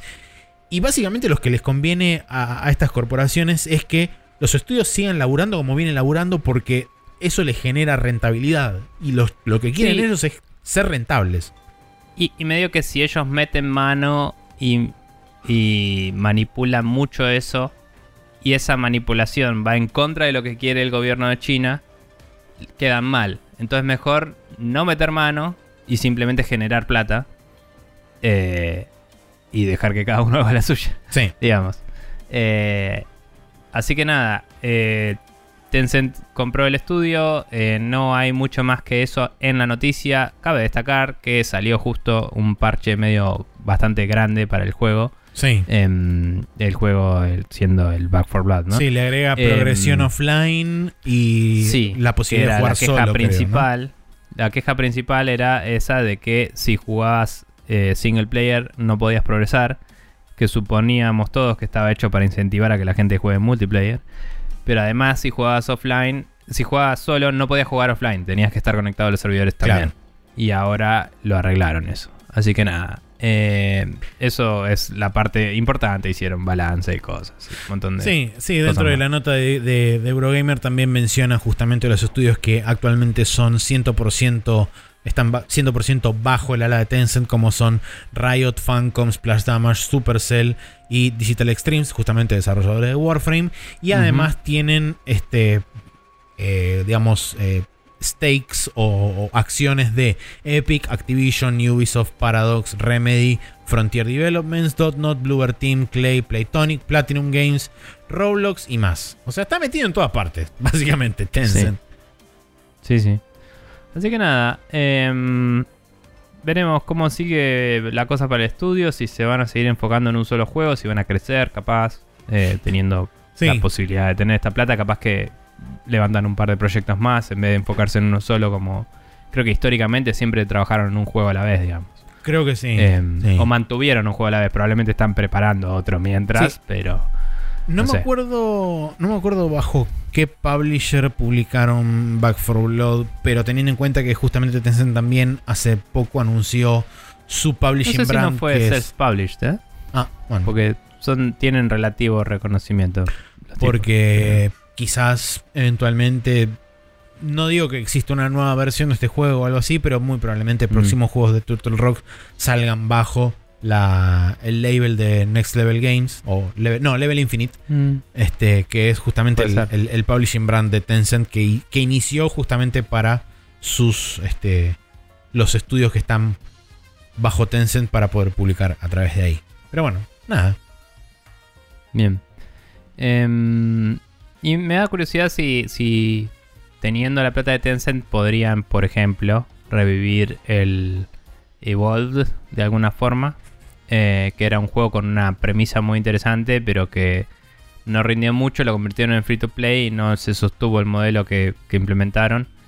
Pero quizás con el backing de un buen publisher atrás que pueda inyectarles plata como para em, armar una infraestructura un poco más de mucha inversión inicial en pos de ir agarrando de a poco la ganancia, podrían seguir experimentando con la fórmula. Porque el, el Evolved era un experimento bastante loco de este tipo de juegos.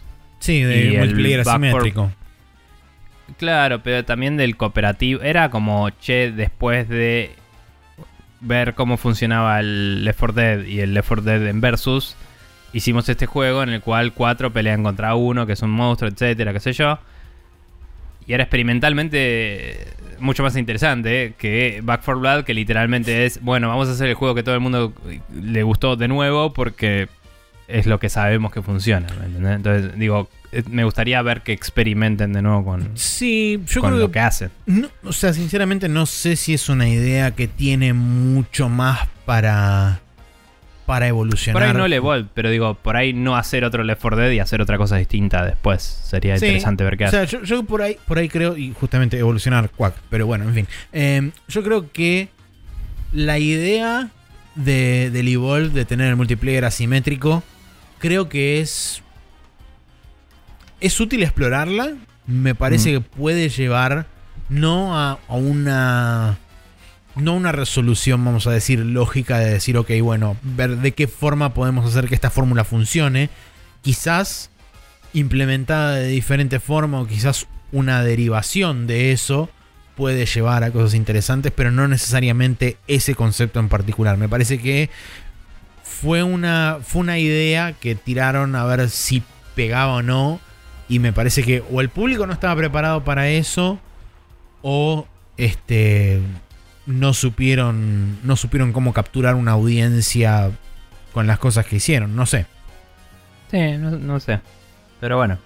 Em, bueno, esas son las noticias de esta No. semana. Falta No. que- la que notaste vos.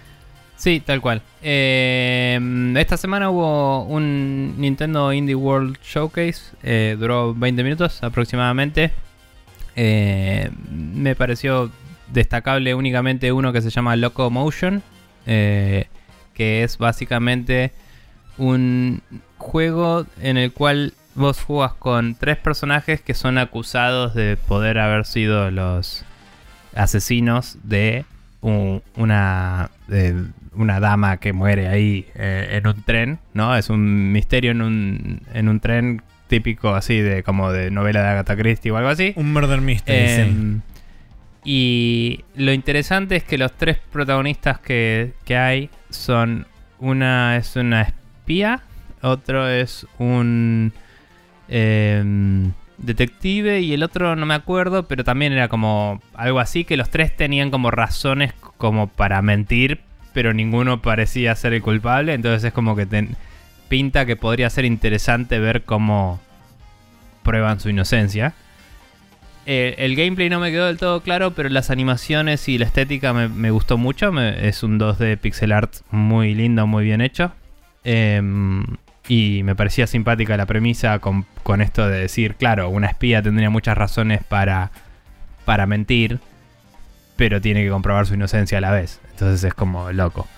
Em, así que nada, eh, es un juego que me llamó la atención, se llama Loco Motion.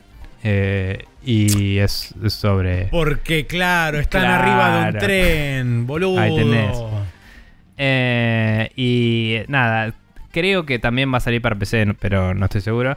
Y después hay otros juegos que mostraron que yo ya, ya se sabía que existían. eh, alguno por ahí no, pero no, no me pareció ninguno súper increíble. Pero siempre está bueno si le, juga- si gustan los juegos indies, eh, ver los videos de, de Indie Game Showcase. Así que, Indie World Showcase. Así que pasen y, y véanlos ahí en el canal de Nintendo de, de YouTube. Ahora sí. Me olvidé el eh, ¿tenemos algo en el calendario. calendario? Así que voy a chequearlo en este mismo momento. Eh, Suelen solamente, bajar mucho los releases a fin de año. Sí. Sí, eh, solamente sale el Dynasty Warriors 9 Empires, pero ni siquiera porque es una fecha exclusiva para Japón, así que no sale nada. Ok. Em, eh, seguramente algo sale, pero no, no lo tenemos Si presente. sale algo, sale el mismo día Siempre que sale, anunciado el mismo día que sale, que anuncian que sale. Ponele.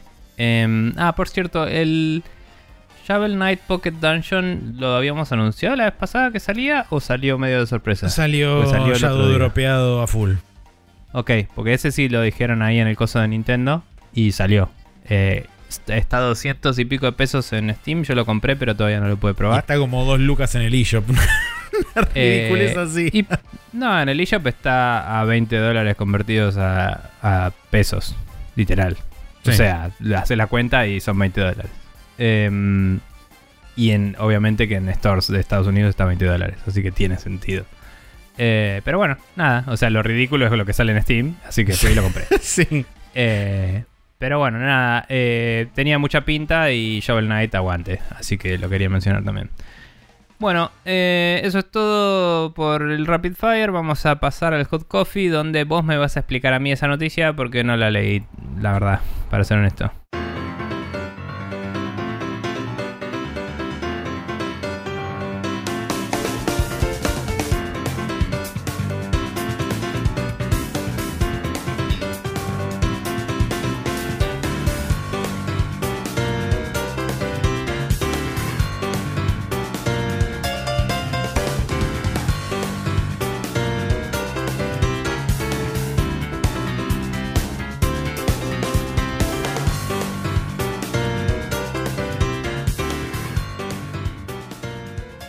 El otro día me habías pasado esta noticia para, para el Hot Coffee, eh, que es data dura que salió eh, después de todo el tema del juicio de Epic versus Apple sobre Sí. estrategias de Epic y últimos números que se revelaron. Sí, es la Em, última perlita que develó el juicio de Apple versus Epic, porque aparentemente esto apareció en, en- en Reddit y la gente ni lerda ni perezosa empezó a sacarle screenshots y demás. Sí. Este, aparentemente es una versión incompleta del documento que se presentó efectivamente en la corte, pero a grandes rasgos lo que trata este documento es que Epic está pivotando bastante agresivamente y de forma bastante eh, repentina de lo que ellos llamaban este, garantías adelantadas a la incipiente creación del Epic Games Publishing, sí. parte de la cual forma este, Alan Wake 2, Rumbleverse, que fue anunciado en los Game Awards. Sí. Este, ambos fueron anunciados en los Game Awards. Y aparentemente tres o cuatro juegos más del catálogo, entre los cuales está aparentemente el próximo juego de Fumito Ueda de Gen Design. Bien. Pero bueno, como se sabía públicamente, ni bien arrancó el, la, el Epic Game Store como tal. Epic Games se dedicó a, entre comillas, comprar exclusivas de forma de darle un adelanto de lo que ellos calculaban que iba a ser el volumen de ventas del juego este, al desarrollador para una a cambio de una exclusividad de X tiempo, usualmente de un año, Sí. dentro del store de Epic. Eso fue durante los primeros meses, desde el 2019 fue, que originalmente Eh. salió con el Hades, con el Early Access de Hades. 2019 creo que fue. 2018. No, para el, el Hades 1.0 salió en 2020. Sí. Ok, entonces sí fue. No, fue 2018, porque los- fue finales de 2018 que salió el Hades. Estuvo un año en Early Access y después salió. Eh, No sé. Sí, eh, First Release into Early Access, diciembre de 2018, sí. Sí, sí, sí. sí. Entonces, bueno, a- desde 2018, eh, Epic utilizó esta estrategia para incrementar su catálogo de juegos de forma. Este, y también de, inte- intentando ganar un, un pie dentro de lo que sería el, el mercado de, de distribución de juegos en PC. Aparentemente esto a partir de mediados de 2020 empezó, este, esta, esta modalidad empezó a caer drásticamente, donde ya no se realizaban ni el mismo volumen ni la misma cantidad de ofertas, ni por la misma cantidad de dinero, por supuesto dependía del juego, pero ni, ni, ni la- ni siquiera se ofrecían las exageradas cantidades de plata que se ofrecían, y empezaron a pivotar en pos de, eh, de la marca, o de- mejor dicho, del brand este de Epic Games Publishing, donde básicamente lo que hacían era ofrecerles a los desarrolladores un publishing deal para ellos brindar, o, mejor dicho, distribuir el juego no solamente en el Epic Game Store con el este, adjunto, eh, adjunto a cláusula de exclusividad por X cantidad de tiempo, sino también facilitarle la posibilidad de distribuir en otras plataformas, puntualmente consolas. Claro. Eh, Donde eso les permitiría también ganar porcentaje de esas ventas. Exactamente. Y no requiere. O sea, tiene una inversión inicial, obviamente, pero tiene un retorno sobre esa inversión más directo que ser eh, un incentivo para crecer su plataforma que eventualmente le daría retorno. Claro, exactamente. Eh, Y cuando- Nada, sí, o sea, esto eh, es. O sea, se nota que las. eh, las primeras medidas que tomaron eran tal y como se habló en el juicio y tal y como hablamos nosotros y como se discutió y se dijo abiertamente. Era una estrategia para obtener no solo un montón de usuarios que entren al store a comprar, sino a los developers, porque tenían que incentivar a los developers a no estar en Steam. O, Sí, o a, y a estar también un- en el Epic Store, digamos. Y a generarse un mercado, a generarse un- un, Claro, tenían que subir la oferta de juegos para, para que la gente pueda. Sí, lo notable y lo, Comprar. lo muy interesante que muestra también parte de, de estas diapositivas es que. Hay este, muchos casos en donde Epic no va a recuperar esa inversión por adelantado que hizo, particularmente en lo que ellos denominaron como inversiones de categoría chica, que son inversiones menores a 10 millones de dólares, que hicieron sobre todo con juegos independientes y demás, donde eh, ellos tienen acá abajo hay, hay un, hay una suerte de, de- de chart de, de gráficos de barras donde tienen divididos en tres tiers diferentes los tipos de juegos. Donde asume, se asume que el tier 1 son los AAA o los juegos grandes, tier 2 son juegos intermedios y tier 3 son por ahí los juegos indies o más chicos.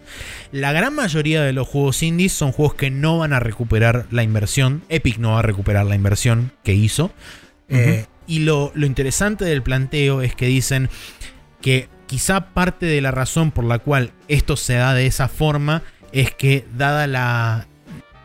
No digo exponencial, pero dada la rápida incre- eh, incrementación de catálogo que tuvo el Epic Game Store, seguramente ya estamos pe- empezando a ver un incipiente problema de, de, de descubribilidad dentro del Epic Game Store.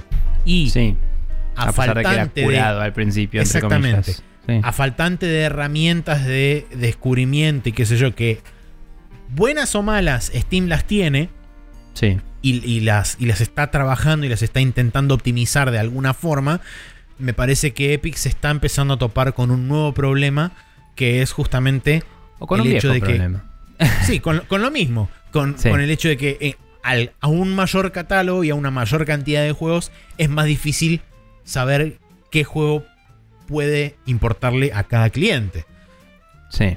Entonces también eh, una forma quizá por ahí de de, no digo de, invertir, pero quizá de frenar un poco este crecimiento desaforado del, del Epic Game Store es también a través del este, de, la, de la brand de publishing. ¿Por qué? Porque ellos pueden, como, como marca de publishing, acercarse a los estudios independientes que ellos consideran que pueden llegar a tener un potencial o qué sé yo. Y en base a eso, medio como ir curando qué van introduciendo dentro del Epic Game Store. También presentándolo en otras plataformas, particularmente en otras consolas. Sí. Em, nada, algo que no sabemos todavía es si juegos publicados por Epic eventualmente saldrían en Steam. No. O sea, entiendo que tienen un interés particular por la exclusividad, pero en algunos casos de alto perfil no me sorprendería que ese que, que el developer tenga la palanca para decir, bueno, pero tenemos que salir en Steam eventualmente también. Que en Em, definitiva eso puede llegar a ser posible, quizás después de pasado el tiempo prudencial de exclusividad y demás, dado que al ser Epic Publisher probablemente también lo distribuya en Steam. Entonces No, por eso digo. O sea, se llevaría también un porcentaje de la, de la compra del, del juego Porque ponele, estando en de- Steam. después de lanzar su plataforma con Hades, ¿no? Quizás esté en su, su interés hacer un trato específico con Supergiant, por ejemplo. Pero Supergiant, con el pedigree que tiene, mm, no querría quedarse afuera de ninguna plataforma porque cada plataforma en la que está es ventas garantizadas hoy en Sí. día. Entonces, si yo fuera Supergiant, sé que quedarme afuera de Steam es estúpido. De hecho, creo que hablaron de que eh, hubo backlash por no salir en Steam. Eh, Sí. eh, entonces, quizás inclusive podría ser. Podría haber alguien como ellos pudiendo negociar un periodo corto de exclusividad o algo así a cambio de distintos números, ¿no? Sí o sí. Pero bueno, ellos pueden self-publisharse también, no importa. Estoy dando un ejemplo que me pareció. Pero digo, Epic no tiene por qué no publicar en Steam también, si eso también le da plata eventualmente, obviamente. Eh, así que tiene sentido eh, que... Tiene sentido todo lo que hizo, porque todo lo anterior era inversión para el proyecto del Epic Game Store, digamos. Sí. Y Epic Publishing es inversión que repercute en el Epic Game Store, pero es un proyecto aparte. Es otra empresa dentro de Epic o otra área de la empresa dentro de Epic que va a tener su propio revenue y todo. Y si se muere el store un día, eh, vos podés tener una rama de publishing exitosa igual. ¿Me entendés? De diversificar dentro de la misma empresa Sí. eh, y genera menos gastos que seguir metiendo plata solo en el store así a lo loco. Sí, además Eh. también seguramente esta es una forma de reducir un poco la, el, el overhead que, está ten- que estaba generando el Epic Game Store hasta ahora, porque recordemos que uno de los documentos que salió del juicio era que ellos internamente habían hecho una proyección que no veían que el Epic Game Store fuera rentable hasta, Hasta mínimo el- 2024. 27 creo que habían dicho. Perdón, hasta 2027. Mm. Entonces, Sí, sí, sí. esto, gracias al Epic, a- gracias al- al- a la rama de Epic Games Publishing, quizás esa proyección Mm. se redujo considerablemente, dado que no gastan en estas inversiones a pleno de decir, bueno, toma pum, Ojo. 20 palos, chau. Eh, Puede ser, pero también puede ser que esto siempre fuera la fase 2 y, estuviera Mm. dentro de esa proyección, porque Puede ser, de sí, nuevo, eh, todo es phrasing, ¿no? Y todo es como lo medís. Porque vos puedes decir, che, la Epic Store no va a ser rentable hasta 2027, pero como decía, por ahí el Epic Publishing Branch ya es rentable hoy, ¿me entendés? Sí. Eh, entonces es como, sigue siendo una inversión en el store, pero que genera menos gasto y de hecho se paga a sí misma. Entonces es más Sí. lento el progreso para el store, pero eh, no es em, no es el mismo nivel de gasto que era antes. Eh, Sí, y la- la tiene pauta- sentido.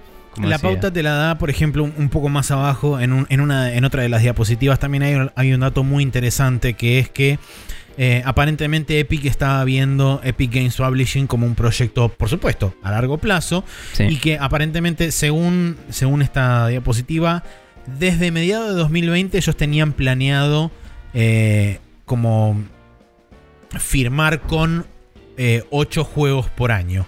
Y lo interesante de esos 8 juegos es que están eh, desglosados por tiers. Tienen lo que ellos denominaron como Live Service Tier 1, Live Service Tier 2 y después tienen tres tiers de Premium. Tier Ujú. 1 de Premium, Tier 2 y Tier 3. Y por supuesto cada uno tiene asignado sus propios presupuestos y demás y todas las cosas. Lo cual es interesante porque vos tenés como eh, refleja acá, tenés dos tiers de live service, que esos son potencialmente juegos que van a estar en, en rotación, vamos a decirlo, una cantidad considerable de tiempo que pueden llegar a generar ganancias durante una X cantidad de tiempo a lo largo de X cantidad de años. Y además después tenés eh, experiencias premium, que son los clásicos de pagás una vez y es el juego un single player o lo que sea, que este, según especulan dentro de la nota de, de acá de, de Game Developer, eh, acá en, en esos, en esos tiers estarían el Alan Wake, el juego de Gen Design y el Rumble. No, perdón, el Rumbleverse sería parte de los, de los Games as a Service o del juego Live Service. Porque al ser un multiplayer, Battle Royale y qué sé yo, se le pueden agregar cosméticos y ese tipo de cosas, eh, extendiendo la vida útil del, del producto. Em, cabe destacar que hay una diapositiva también que habla de que en el 2020 el return over investment de, este, de esta iniciativa fue de 30%. O sea que Sí, ellos pusieron 100%, obtuvieron 130 de vuelta. Eso es bastante beneficioso, diría, para algo que recién arranca, sobre todo. Em, a menos... Sí, porque el return over investment es literalmente el revenue, ¿no? O es... Eh, puse 100% y, y obtuve 30. Eso sería muy malo. Eh, No, el, el return over investment sí significa que vos, eh, digamos, del 100% que pusiste, obtuviste ese 100% más un 30% de claro, ganancia. por eso es el revenue eh, ya calculado. digamos. Claro. Sí, ok. Em, nada, como decía, me parece que. O sea, quizás surgió después del de, el plan inicial del store, pero lo veo muy bien como una fase 2 de lo que estaban haciendo, digamos. Sí, Eh, tiene O sea, sentido, diversifica. eh, es un proyecto en sí mismo que permite que si se cae el store y se cae Fortnite, todavía tenemos el publishing branch. claro. Podemos publicar nuestros propios motor. juegos. ah, no- nos permite tener herramientas para publicar nuestros propios juegos también, digamos. Eh, Como tiene sentido por donde lo mires y, y nada, Epic eh, tiene el bandwidth y tiene el peso en la industria para hacer este tipo de cosas, así que eh, bien por ellos. Yo sé que yo no uso casi nada el Epic Store, a pesar de que tengo un par de juegos que compré ahí, más allá de los que regalan. Eh, y sé que vos no lo usaste nunca. eh, y sé No. que hay mucha gente que no le interesa, pero funciona, tienen la infraestructura eh, y hacen el mejor mot- motor que hay en la industria. Y Sí, no, eso suena- seguro. Son dos cosas tota- Para mí son dos No, cosas no, totalmente obvio. aparte que no tienen nada que ver. Pero digo, eh, tiene sentido que sigan haciendo iniciativas que cubran absolutamente todos los, los eh, aspectos del negocio para tener un pipeline Sí. completo de desarrollo para ellos mismos, sino para los demás. ¿Me entendés? O sea, es como vos tenés una buena idea para un juego, bueno, yo te doy el motor, yo te doy el publishing, yo te doy el store y vos me das el juego. Y yo tengo Sí. un juego eh, Yo te con el cual del atraer clientes, ¿me entendés? Y es como, tiene sentido. Sí, Eh, en realidad lo que están haciendo en lisa y llanamente son proveedores de infraestructura, porque básicamente le proveen la infraestructura alrededor del software. sí, acá tenés la ciudad con la que hice el coso de Matrix, acá tenés, bueno, el Speed Tree no, porque se lo quedó Unity, pero Claro. tenés eh, todo lo demás. Eh, Que visto desde el punto, visto desde el punto de vista de un desarrollador, es la forma más fácil de trabajar, porque vos te tenés que concentrar simplemente en desarrollar el puto juego y listo. Es que lo que quieren ellos es eso. eh, quizás. O sea, Unreal Engine no es un motor fácil para alguien que recién arranca. Pero lo que sí quieren es que para alguien que quiere hacer un juego mediano a grande. eh, que ellos sean su primera opción. ¿Me entendés? Sí. Y, y además. Que por, por lograr posicionarse de esa forma. Eso signifique que capturan la mayor cantidad posible de juegos para que después el- sean la primera opción del, del cliente.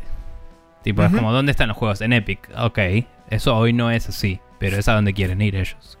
Eh, en el caso del Store en particular. Pero mientras no están ahí, ganan plata con las consolas, como decías vos. Y quien, quien te dice algún día publicando algo en Steam también. Si son vivos. No creo que. O sea, yo sé que Cliff Blesinski es un tipo particular y toda la bola, pero eh, no es ningún boludo y no sé, quiero creer que cuando le convenga va a decir este juego publicalo en Steam. Eh, como están dándose cuenta ciertas otras empresas, ¿no? De che, tal vez está bueno volver a Steam en vez de seguir tratando de hacer nuestro propio store. Pero sí. bueno. Sí, además Em, Steam hoy en día también tiene, este, tiene la posibilidad de integrar otros servicios como por ejemplo EA Access. Tenés la posibilidad de pagarlo a través de, Sí. a través de Steam. No me Y sorprendería habilitaron que launchers. eh, habilitaron launchers, sí. No me sorprendería que eventualmente Microsoft incluya la posibilidad de pagar Game Pass directamente desde ahí. Porque sería, un- Em, sería sí. otro, otra, otro ingreso de, de guita extra. Microsoft se maneja en una escala tan distinta, honestamente, que Sí, puede, o sea, puede sé hacer que- lo que quiera, Maxi. Sé que hacer, hacer, hacer eso sería ir medio como directamente en contra de lo que quiere hacer, que es imponer el Windows Store de alguna, en alguna forma que sea relevante. Este, pero no lo estaría logrando. A ver, el tema es que no necesita hacer eso para capturar gente en Game Pass, ¿me entendés? Game Pass ya lo tiene andando bien. Sí, Eh, eso es cierto. Entonces, si quiere mejorar la presencia de Game Pass en PC, puede ser que le sirva eso. Pero me parece que hoy la premisa de vos me pagás esta poca plata por mes y yo te doy todos estos juegos ya le está alcanzando para eso. O sea, la gente que le sirve el Game Pass de PC ya lo paga hoy. Quizás es cierto que más personas lo pagarían si estuviera en Steam, pero no sé si suficientes para hacerle la diferencia comparado con decir, y si mejor invierto en tener mejores juegos en Game Pass en PC, ¿entendés? Capaz que es una mejor inversión para ellos. Sí, puede ser.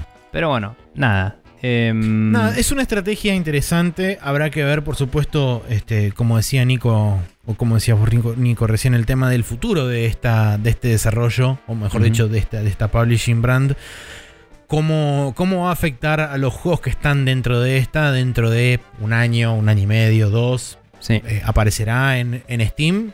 ¿O no aparecerán en Steam nunca? No lo sabemos. Yo quiero eso, yo quiero, no por ser más usuario de Steam que de Epic, sino, que también digo, pero sino por, por no, esta segregación boluda que estamos teniendo me, me está empezando a hinchar las bolas. Quiero que saquen juegos todos en todos lados, ¿me entendés? Y mm, quiero que saquen GOG también, quiero que saquen Itch.io, no sé, donde sea, ¿me entendés? Es tipo, eh, no, eh, porque las exclusividades ya, ya está no rompa los huevos. O sea, si no tenés una consola, no tenés sentido de plantear exclusividades. ¿Me entendés?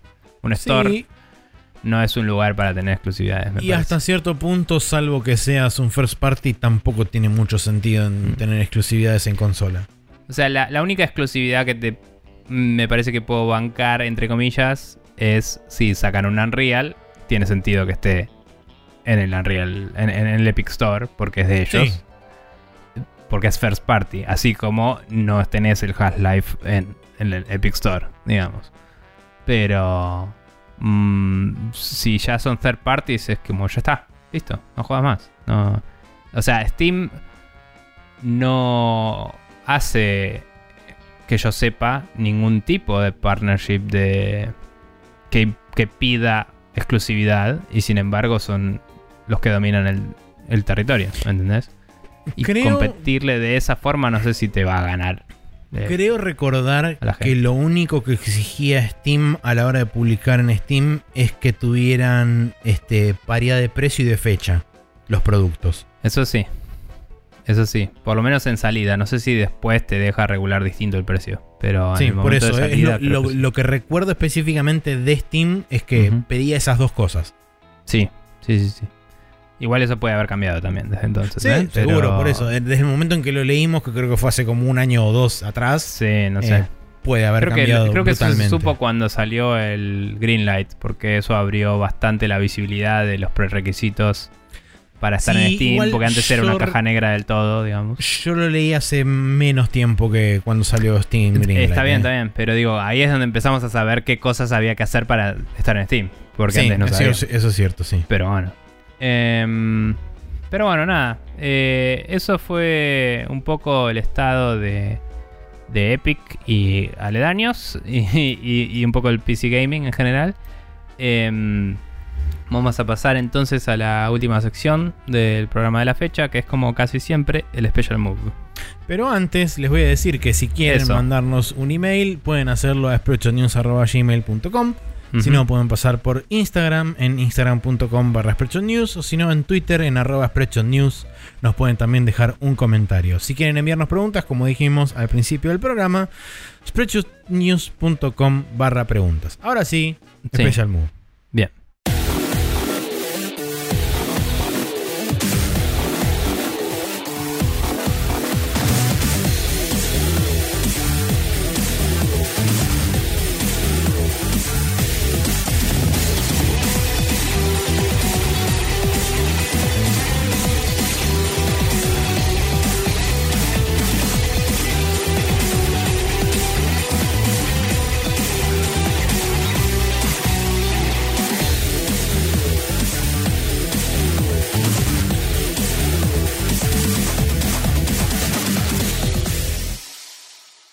Estamos de vuelta acá en Special Move, donde tenemos algunas cosas para recomendar. Eh, voy a empezar por el video de- del garrón que es Roblox. Ah, sí. Y que sigue siendo un garrón, porque es relevante a las noticias que tuvimos esta semana. Eh, pero bueno, nada, eh, la gente de People Play, People Make Games em, volvió a unirse con la gente de em, Shut Up and Sit Down, era el canal, ya me olvidé. Que son los que hacen videos de juegos de mesa, que son muy graciosos en general. Y acá están muy serios, hablando de temas serios, como Roblox es una mierda y lo odiamos todos. Sí. Em, básicamente, después del video que habían hecho la otra vez, que, que hemos comentado y recomendado, eh, Roblox les eh, aseguró que eh, habían, habían tenido mal varios hechos en su video.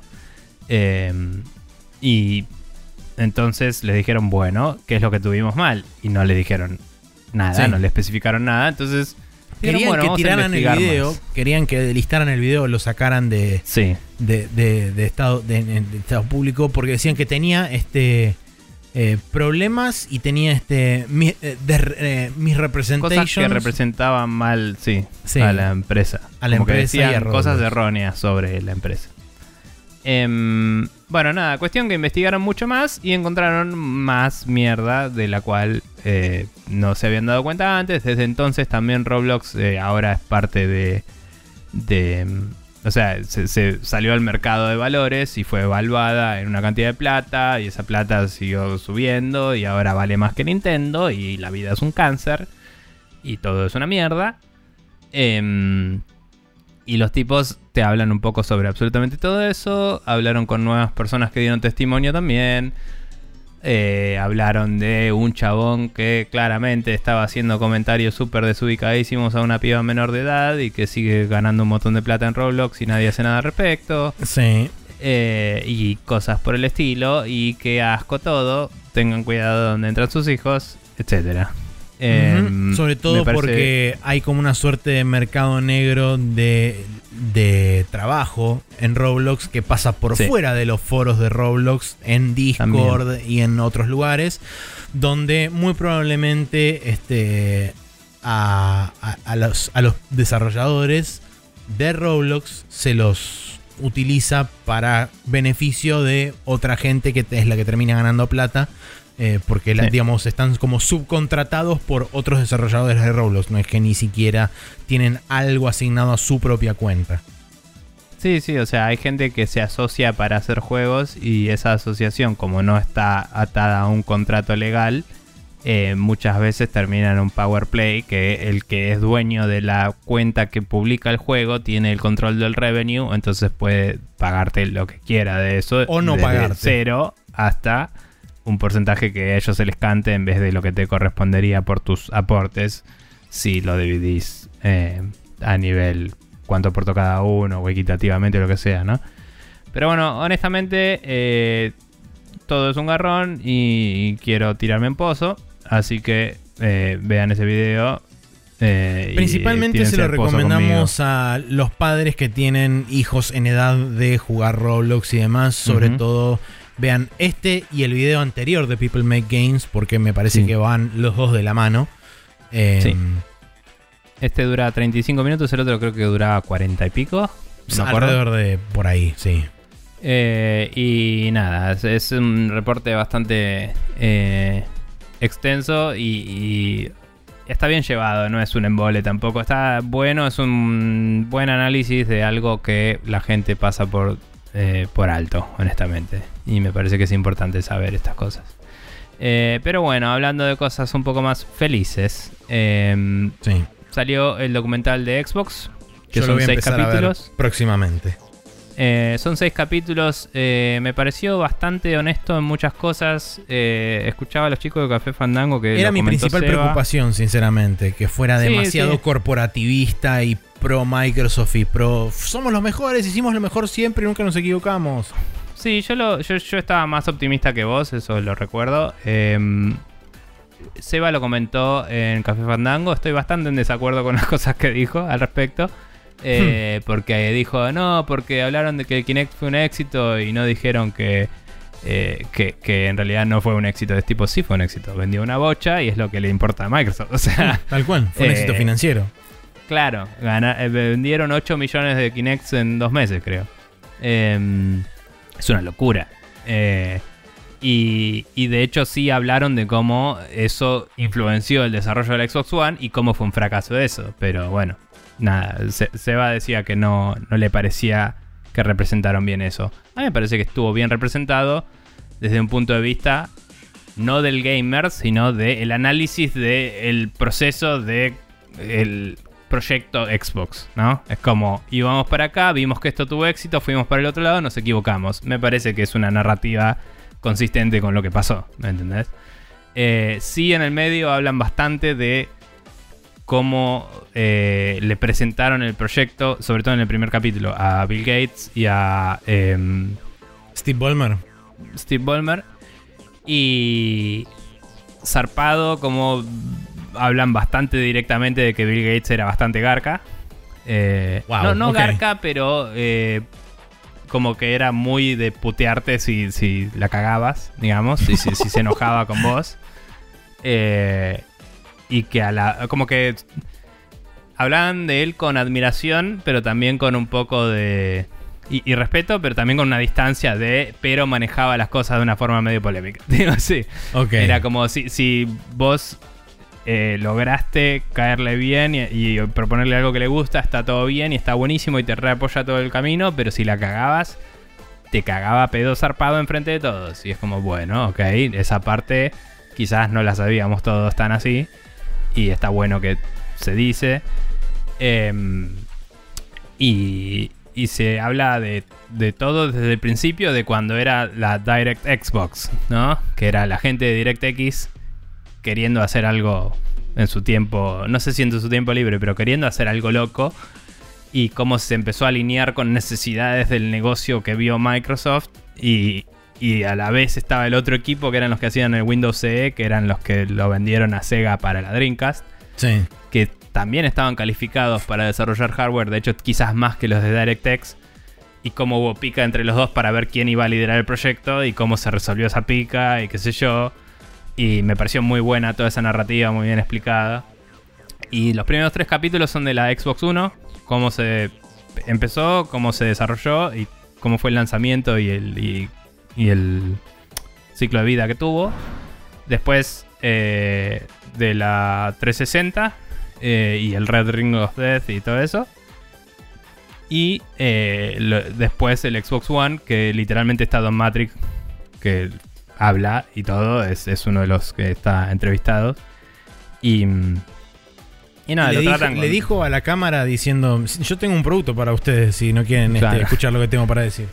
Claro. Eh, no, y me pareció, digamos, como que le da- lo trataron con respeto al chabón y el chabón contó honestamente, tipo, a mí me pareció que esa era la, la dirección correcta y es lo que hicimos. Tipo, y los demás hablaron de cómo no estaba teniendo éxito y hubo que pegar el volantazo y de cómo fue la estrategia cuando entró Phil Spencer. Asumo que lo Y- entrevistan en algún momento a Phil Spencer, ¿no? Sí. Phil Spencer tira un par de comentarios sueltos. Se ve que estaba ocupadísimo cuando hicieron todo esto porque fueron comentarios sueltos. No hay una entrevista extensa. hasta la él, digamos. hiper pija, claro, sí. Sí, o quisás quisieron editarlo bastante para que la narrativa vaya más del lado del equipo eh, Ah, y no puede de ser, él. sí. ¿Me entendés? Deben tener una entrevista de dos horas con el chabón, pero no, no está, digamos. Em, y como que también eh, la última parte que habla más de dónde, a dónde se llegó em, es como literalmente lo último último y es como bueno y vino Phil Spencer y se planeó esto y de esta forma se hizo el volantazo y llegamos a lo que es hoy y, mm, y como que no hay mucho lugar más para expandir porque Sí, lo, lo- Porque no- lo demás es historia reciente. o sea, no- lo único que me pareció que hubiera estado bueno que se haga y no se hizo es el capítulo, entre comillas, de la Series X y la Series S, porque me hubiera gustado mm, un poco más de, de exploración de el diseño de esas consolas y por qué se decidió hacer dos y, y todo eso. ¿No? Y cómo definir los- las características de cada una, pero hubiera sido algo más técnico, o sea, quizás ese es un proyecto aparte, porque esto es un poco más la historia de Xbox que eh, cómo funciona Xbox por adentro y esas cosas que por ahí a mí me interesan y a un par más de nuestros oyentes seguramente, pero pero bueno, nada, me pareció muy bien, eh, está todo disponible gratis en YouTube, son seis capítulos, se llama mm, eh, eh, Power On, The Story of Xbox y está disponible en el canal de, de Xbox, si lo buscan. Así Muy que bien. nada. Muy bueno. Cada capítulo son de 40 minutos y son 6 capítulos. Ok. Bueno, Bien. y paralelamente, de forma medio tangencial a todo el tema de Xbox y qué sé yo, yo tengo una recomendación que es monjes gregorianos cantando el tema del Halo adentro de una no de una catedral, de una capilla medio del año de ñaupa, porque está Ajá. toda medio destruida. Eh, cantando como si fuera realmente un canto gregoriano de posta a postín y está todo muy bien. Eh, porque Está muy bien. Suena, suena potente. Y son tres flacos nada más. Y tipo decís, no, es mentira. Eso no son tres flacos. Pasa que Y bueno. son tres flacos que, etcétera, y además la capilla y el lugar, resonancia y etcétera, y eco y todo lo demás. Pero Este, ¿quién gana? ¿Tres flacos en una catedral o no sé cuántos alumnos de, eh, de, Sí, hasta de universidad el- en un baño? ¿eh? Está, el cosa. chiste en los comentarios de YouTube y escuchás esto y es tipo, no, sí, eh, no. o sea, no. Pero bueno, nada, eso. cantos gregorianos para Masterchef y sus amigos. Está bien. Bueno. Eh, bueno, si la gente se quiere suscribir a nuestro contenido, ¿cómo hace Maxi? Pueden pasar por Apple Podcast, Google Play Podcast, eh, Spotify cuando quiere y archive.org y escribir Spreadshot News todo junto y sin acento. Eh, y nos encuentran ahí, le dan al botón de suscribirse o lo que corresponda en la plataforma y todos los lunes a las 0.30 horas tendrán disponible nuestro podcast. Si no, spreadshotnews.com barra podcast es la dirección oficial de nuestro feed. Eso lo copian y lo pegan en cualquier reproductor de RSS y también de la misma forma pueden acceder a nuestro podcast. Bien.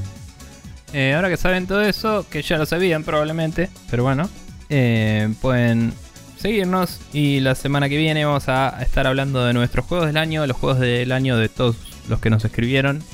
Em, recuerden que si ustedes no llegaron a escribirnos, para el momento que salió esto ya, ya lo grabamos, pero nos pueden mandar igual y tal vez lo podemos mencionar la semana siguiente.